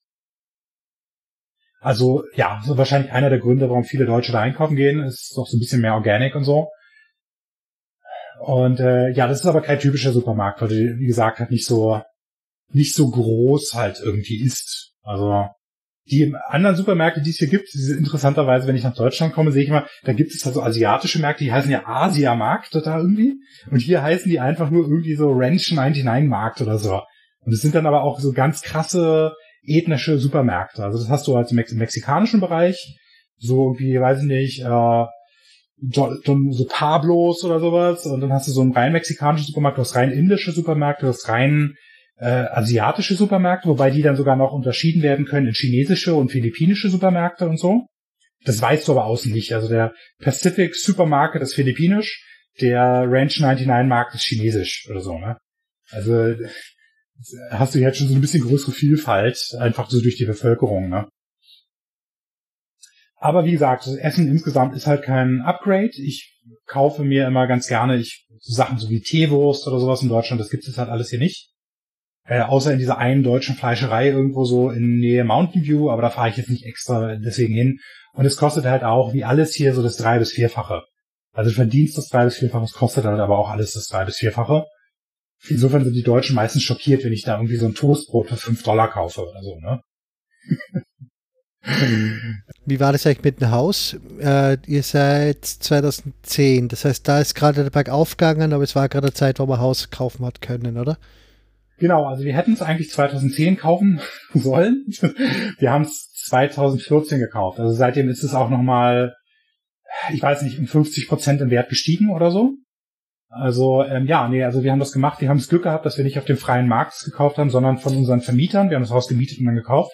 Das heißt, es äh, gab nie so diesen Bidding War, also diesen Bieterkrieg, dass du halt Leute hast, die dann, weiß nicht, so Präsentationen abgeben, wenn sie ein Haus kaufen wollen, warum sie die netteste Familie sind, die, dass der Besitzer sich entscheiden sollte, das Haus an die zu verkaufen. Und dann hast du halt Leute, die irgendwie eine Aktentasche, also einen Koffer voll Geld auf den Tisch stellen, so ungefähr. Die, also ein bisschen Stereotyp, du hast ja viele Käufer aus China, die sich halt hier einkaufen, weil in den Markt, weil sie halt hier langfristig wohnen wollen oder ihre Kinder hier zur Uni schicken wollen. Und natürlich die Leute, die hier arbeiten. Ähm, die halt dann mal so das anderthalbfache zahlen. Also du willst irgendwie eine Million für dein Haus, ich gebe dir 1,5, hier. So, ne? Das ist nicht selten, dass hier heute deutlich, Häuser deutlich teurer verkauft werden. Äh, dann hast du, wenn du das Haus gekauft hast, hast du halt irgendwie ziemlich viele Property Taxes. Das ist auch anders. Also, wenn du in Deutschland so ein Haus besitzt, dann zahlst du so Grundsteuer von, weiß nicht, irgendwie 300, 400 Euro im Jahr oder so. Hier zahlst du so ein bis 1,5 Prozent von dem, was du für das Haus bezahlt hast. Also es steigt dann zwar nicht, aber der Durchschnittspreis für so ein Haus ist hier so ungefähr eine Million. Das heißt, du zahlst dann nochmal jeden Monat so 1000, 1200 Dollar an Steuern für das Haus. Ja, also das ist, ist halt ein bisschen krass. Ähm, so alles ring, rings um das Haus herum ist, ist auch extrem anders. Also ich kenne mich mittlerweile ganz gut aus, weil ich sehr viel selbst in dem Haus umbaue. Mangels bezahlbarer beziehungsweise auch verlässlicher Handwerker. Also das, das kriegst du hier halt nicht, weil der, die Preise so hoch sind für die Häuser, dass halt sämtliche Handwerker sich das aussuchen können, wo sie arbeiten. Und hast du dann Leute so, dann die, ja, was willst du? Hey, du bist Handwerker? Genau. Ähm, ja, ich habe ein Badezimmer, was ich umbauen will. Aha. Ja, kannst du vorbeikommen? Ja, ich komme dann halt Nachmittag vorbei. Und dann kommen sie aber nie. Ne? Also es ist mittlerweile in Berlin wohl auch so, habe ich gehört. Also das ist halt, ja, also ansonsten ist halt so ziemlich anders, alles an diesem Haus anders als in Deutschland. Ne? Also du hast keinen Hausflur, die Fenster gehen von oben nach unten auf, also die schiebst du auf. Das äh, krasseste ist auch, dass äh, jetzt hattest du dich mal mit einem mit einem Interviewee aus Schweden drüber unterhalten, so dass so alles public ist. Also du hast halt, du kannst nachschauen, wenn du auf www zum Beispiel Zillow.com gehst, mit Z, Z-I-L-L-O-W, kannst du jede Adresse in den USA eingeben und weißt, wann das Haus für welchen Preis das letzte Mal verkauft wurde. Okay. Also ohne Namen natürlich und so, ne? Aber also keine Ahnung, mit Trump Tower wird es wahrscheinlich auch nicht funktionieren. Aber grundsätzlich ist alles Public Record. Also du weißt genau, es ist eine wahnsinnige Transparenz in dem Markt, was das Haus wert ist und wie viel es halt äh, gerade ja, wann das das letzte Mal verkauft wurde und für wie viel. Das ist halt irgendwie ganz interessant. Also die, die, du hast ja hier auch so ein Haus. Ich äh, muss halt sagen, ich habe am Anfang, als wir das gekauft haben, war ich sehr, oh, da baue ich hier eine Steinmauer hin, die hält bis ans Ende der, der Menschheit so. Und mittlerweile habe ich da eine andere Einstellung zu, weil ich mir denke, okay, wahrscheinlich ziehen wir hier auch irgendwann wieder weg. Weil es ist nicht so wie in Deutschland die Einstellung, was das Thema Haus angeht, dass du das Haus irgendwie kaufst und dann wirst du da alt drin. Ne? Also das ist halt hier mehr so, die Leute kaufen ein Haus oder eine Wohnung, wenn sie vorhaben, länger als fünf Jahre drin zu wohnen, weil ab diesem Moment amortisiert sich das mit diesen ganzen Mortgage, also diesen Finanzierungskosten. Und insofern hast du das sehr häufig, dass die Leute halt hin und her ziehen. Es ist auch eine größere Mobilität insgesamt vorhanden, dass die Leute halt ein Haus kaufen und dann verkaufen sie es wieder nach ein paar Jahren. Und insofern habe ich da mittlerweile meine deutsche Einstellung so ein bisschen abgelegt, dass ich sage, okay, ich genieße jetzt so das Jetzt, was gerade ist, oder versuche es, und machen wir da jetzt nicht zu viel Gedanken, wie lange der Zaun da jetzt noch hält oder, oder sonst irgendwas, ne? Ansonsten muss ich halt sagen, dass die Convenience in diesen Häusern teilweise doch deutlich größer ist. Also so Automatik-Lichtschalter, also die, die automatisch angehen, wenn du jetzt so in die Garage gehst oder die du nur einmal anschaltest und dann gehen sie von selbst wieder aus und so, wenn keine Bewegung im Raum ist. Es gibt's komischerweise in Deutschland nicht. Oder ich habe es nicht gefunden bisher, so auf Amazon.de oder so. Bewegungsmelderlichter ja schon nicht die, also nicht die Lichter für außen, sondern die habe ich auch, sondern ähm, Lichtschalter drin, dass wenn du jetzt zum Beispiel in deiner, gut, in deinen Kleiderschrank reingehst, das ist natürlich auch was anderes, aber in deine Garage gehst oder so, dass dann halt das Licht automatisch angeht, weil dann Bewegungsmail im ja. Schalter. Ja, ja. Genau. Doch, doch, gibt, gibt viel, schon, so. gibt schon, aber ah, ist ja, halt eine okay. Elektrikergeschichte und musst halt extra bestellen, so in der Art. Aber grundsätzlich geben dazu schon, ja. Interessiert nur ja, genau, Also das, genau, also das habe ich hier alles auch ausgetauscht und eingebaut und so, ne? Dann hast du, das fände ich auch krass, also die Waschmaschinen. In Deutschland, ich habe es mal nachgeschaut, hast du eine Waschmaschine fast fünf bis sieben Kilo. Hier ist eine Standard-Waschmaschine zwölf Kilo. Das ist halt ein monströs riesiges Gerät halt, ne? Das, das ist halt, sind also Sachen, wo der Deutsche wahrscheinlich jetzt auch aus Umweltgründen vielleicht Probleme mit hätte.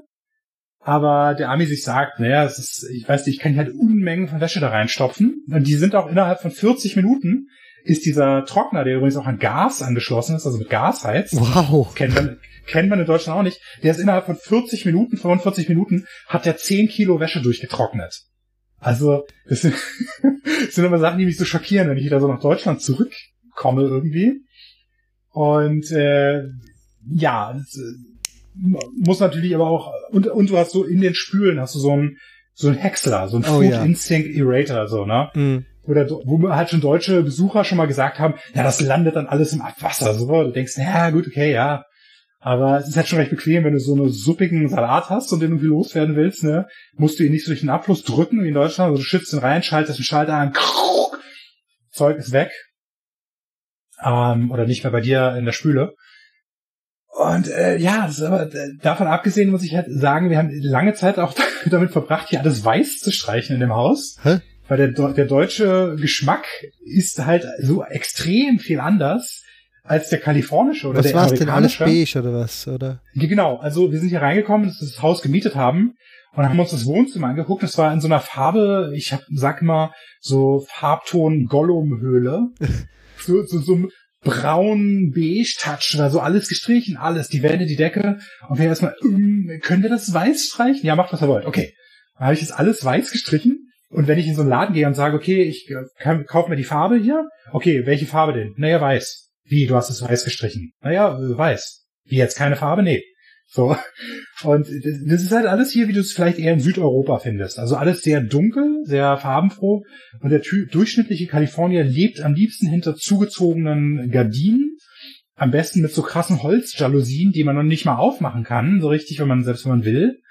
Und das ist mir halt sehr aufgefallen, auch wenn ich in so diese Häuser reingehe. Das ist halt so ein Klamotten, also nicht Klamotten, also ein Möbelstil, wo ich sage, oh, Alter, ne? Über Geschmack lässt sich ja nicht streiten, aber so dunkel, braun, Shirts, braun gestrichenen Wänden und irgendwie dunklem Teppichen. Ja, herzlich also, einladend äh, an. ja, also es ist, ja, es ist halt sehr anders, ne? Also da Jetzt werden wir wirklich mal Richtung Abschluss dann langsam.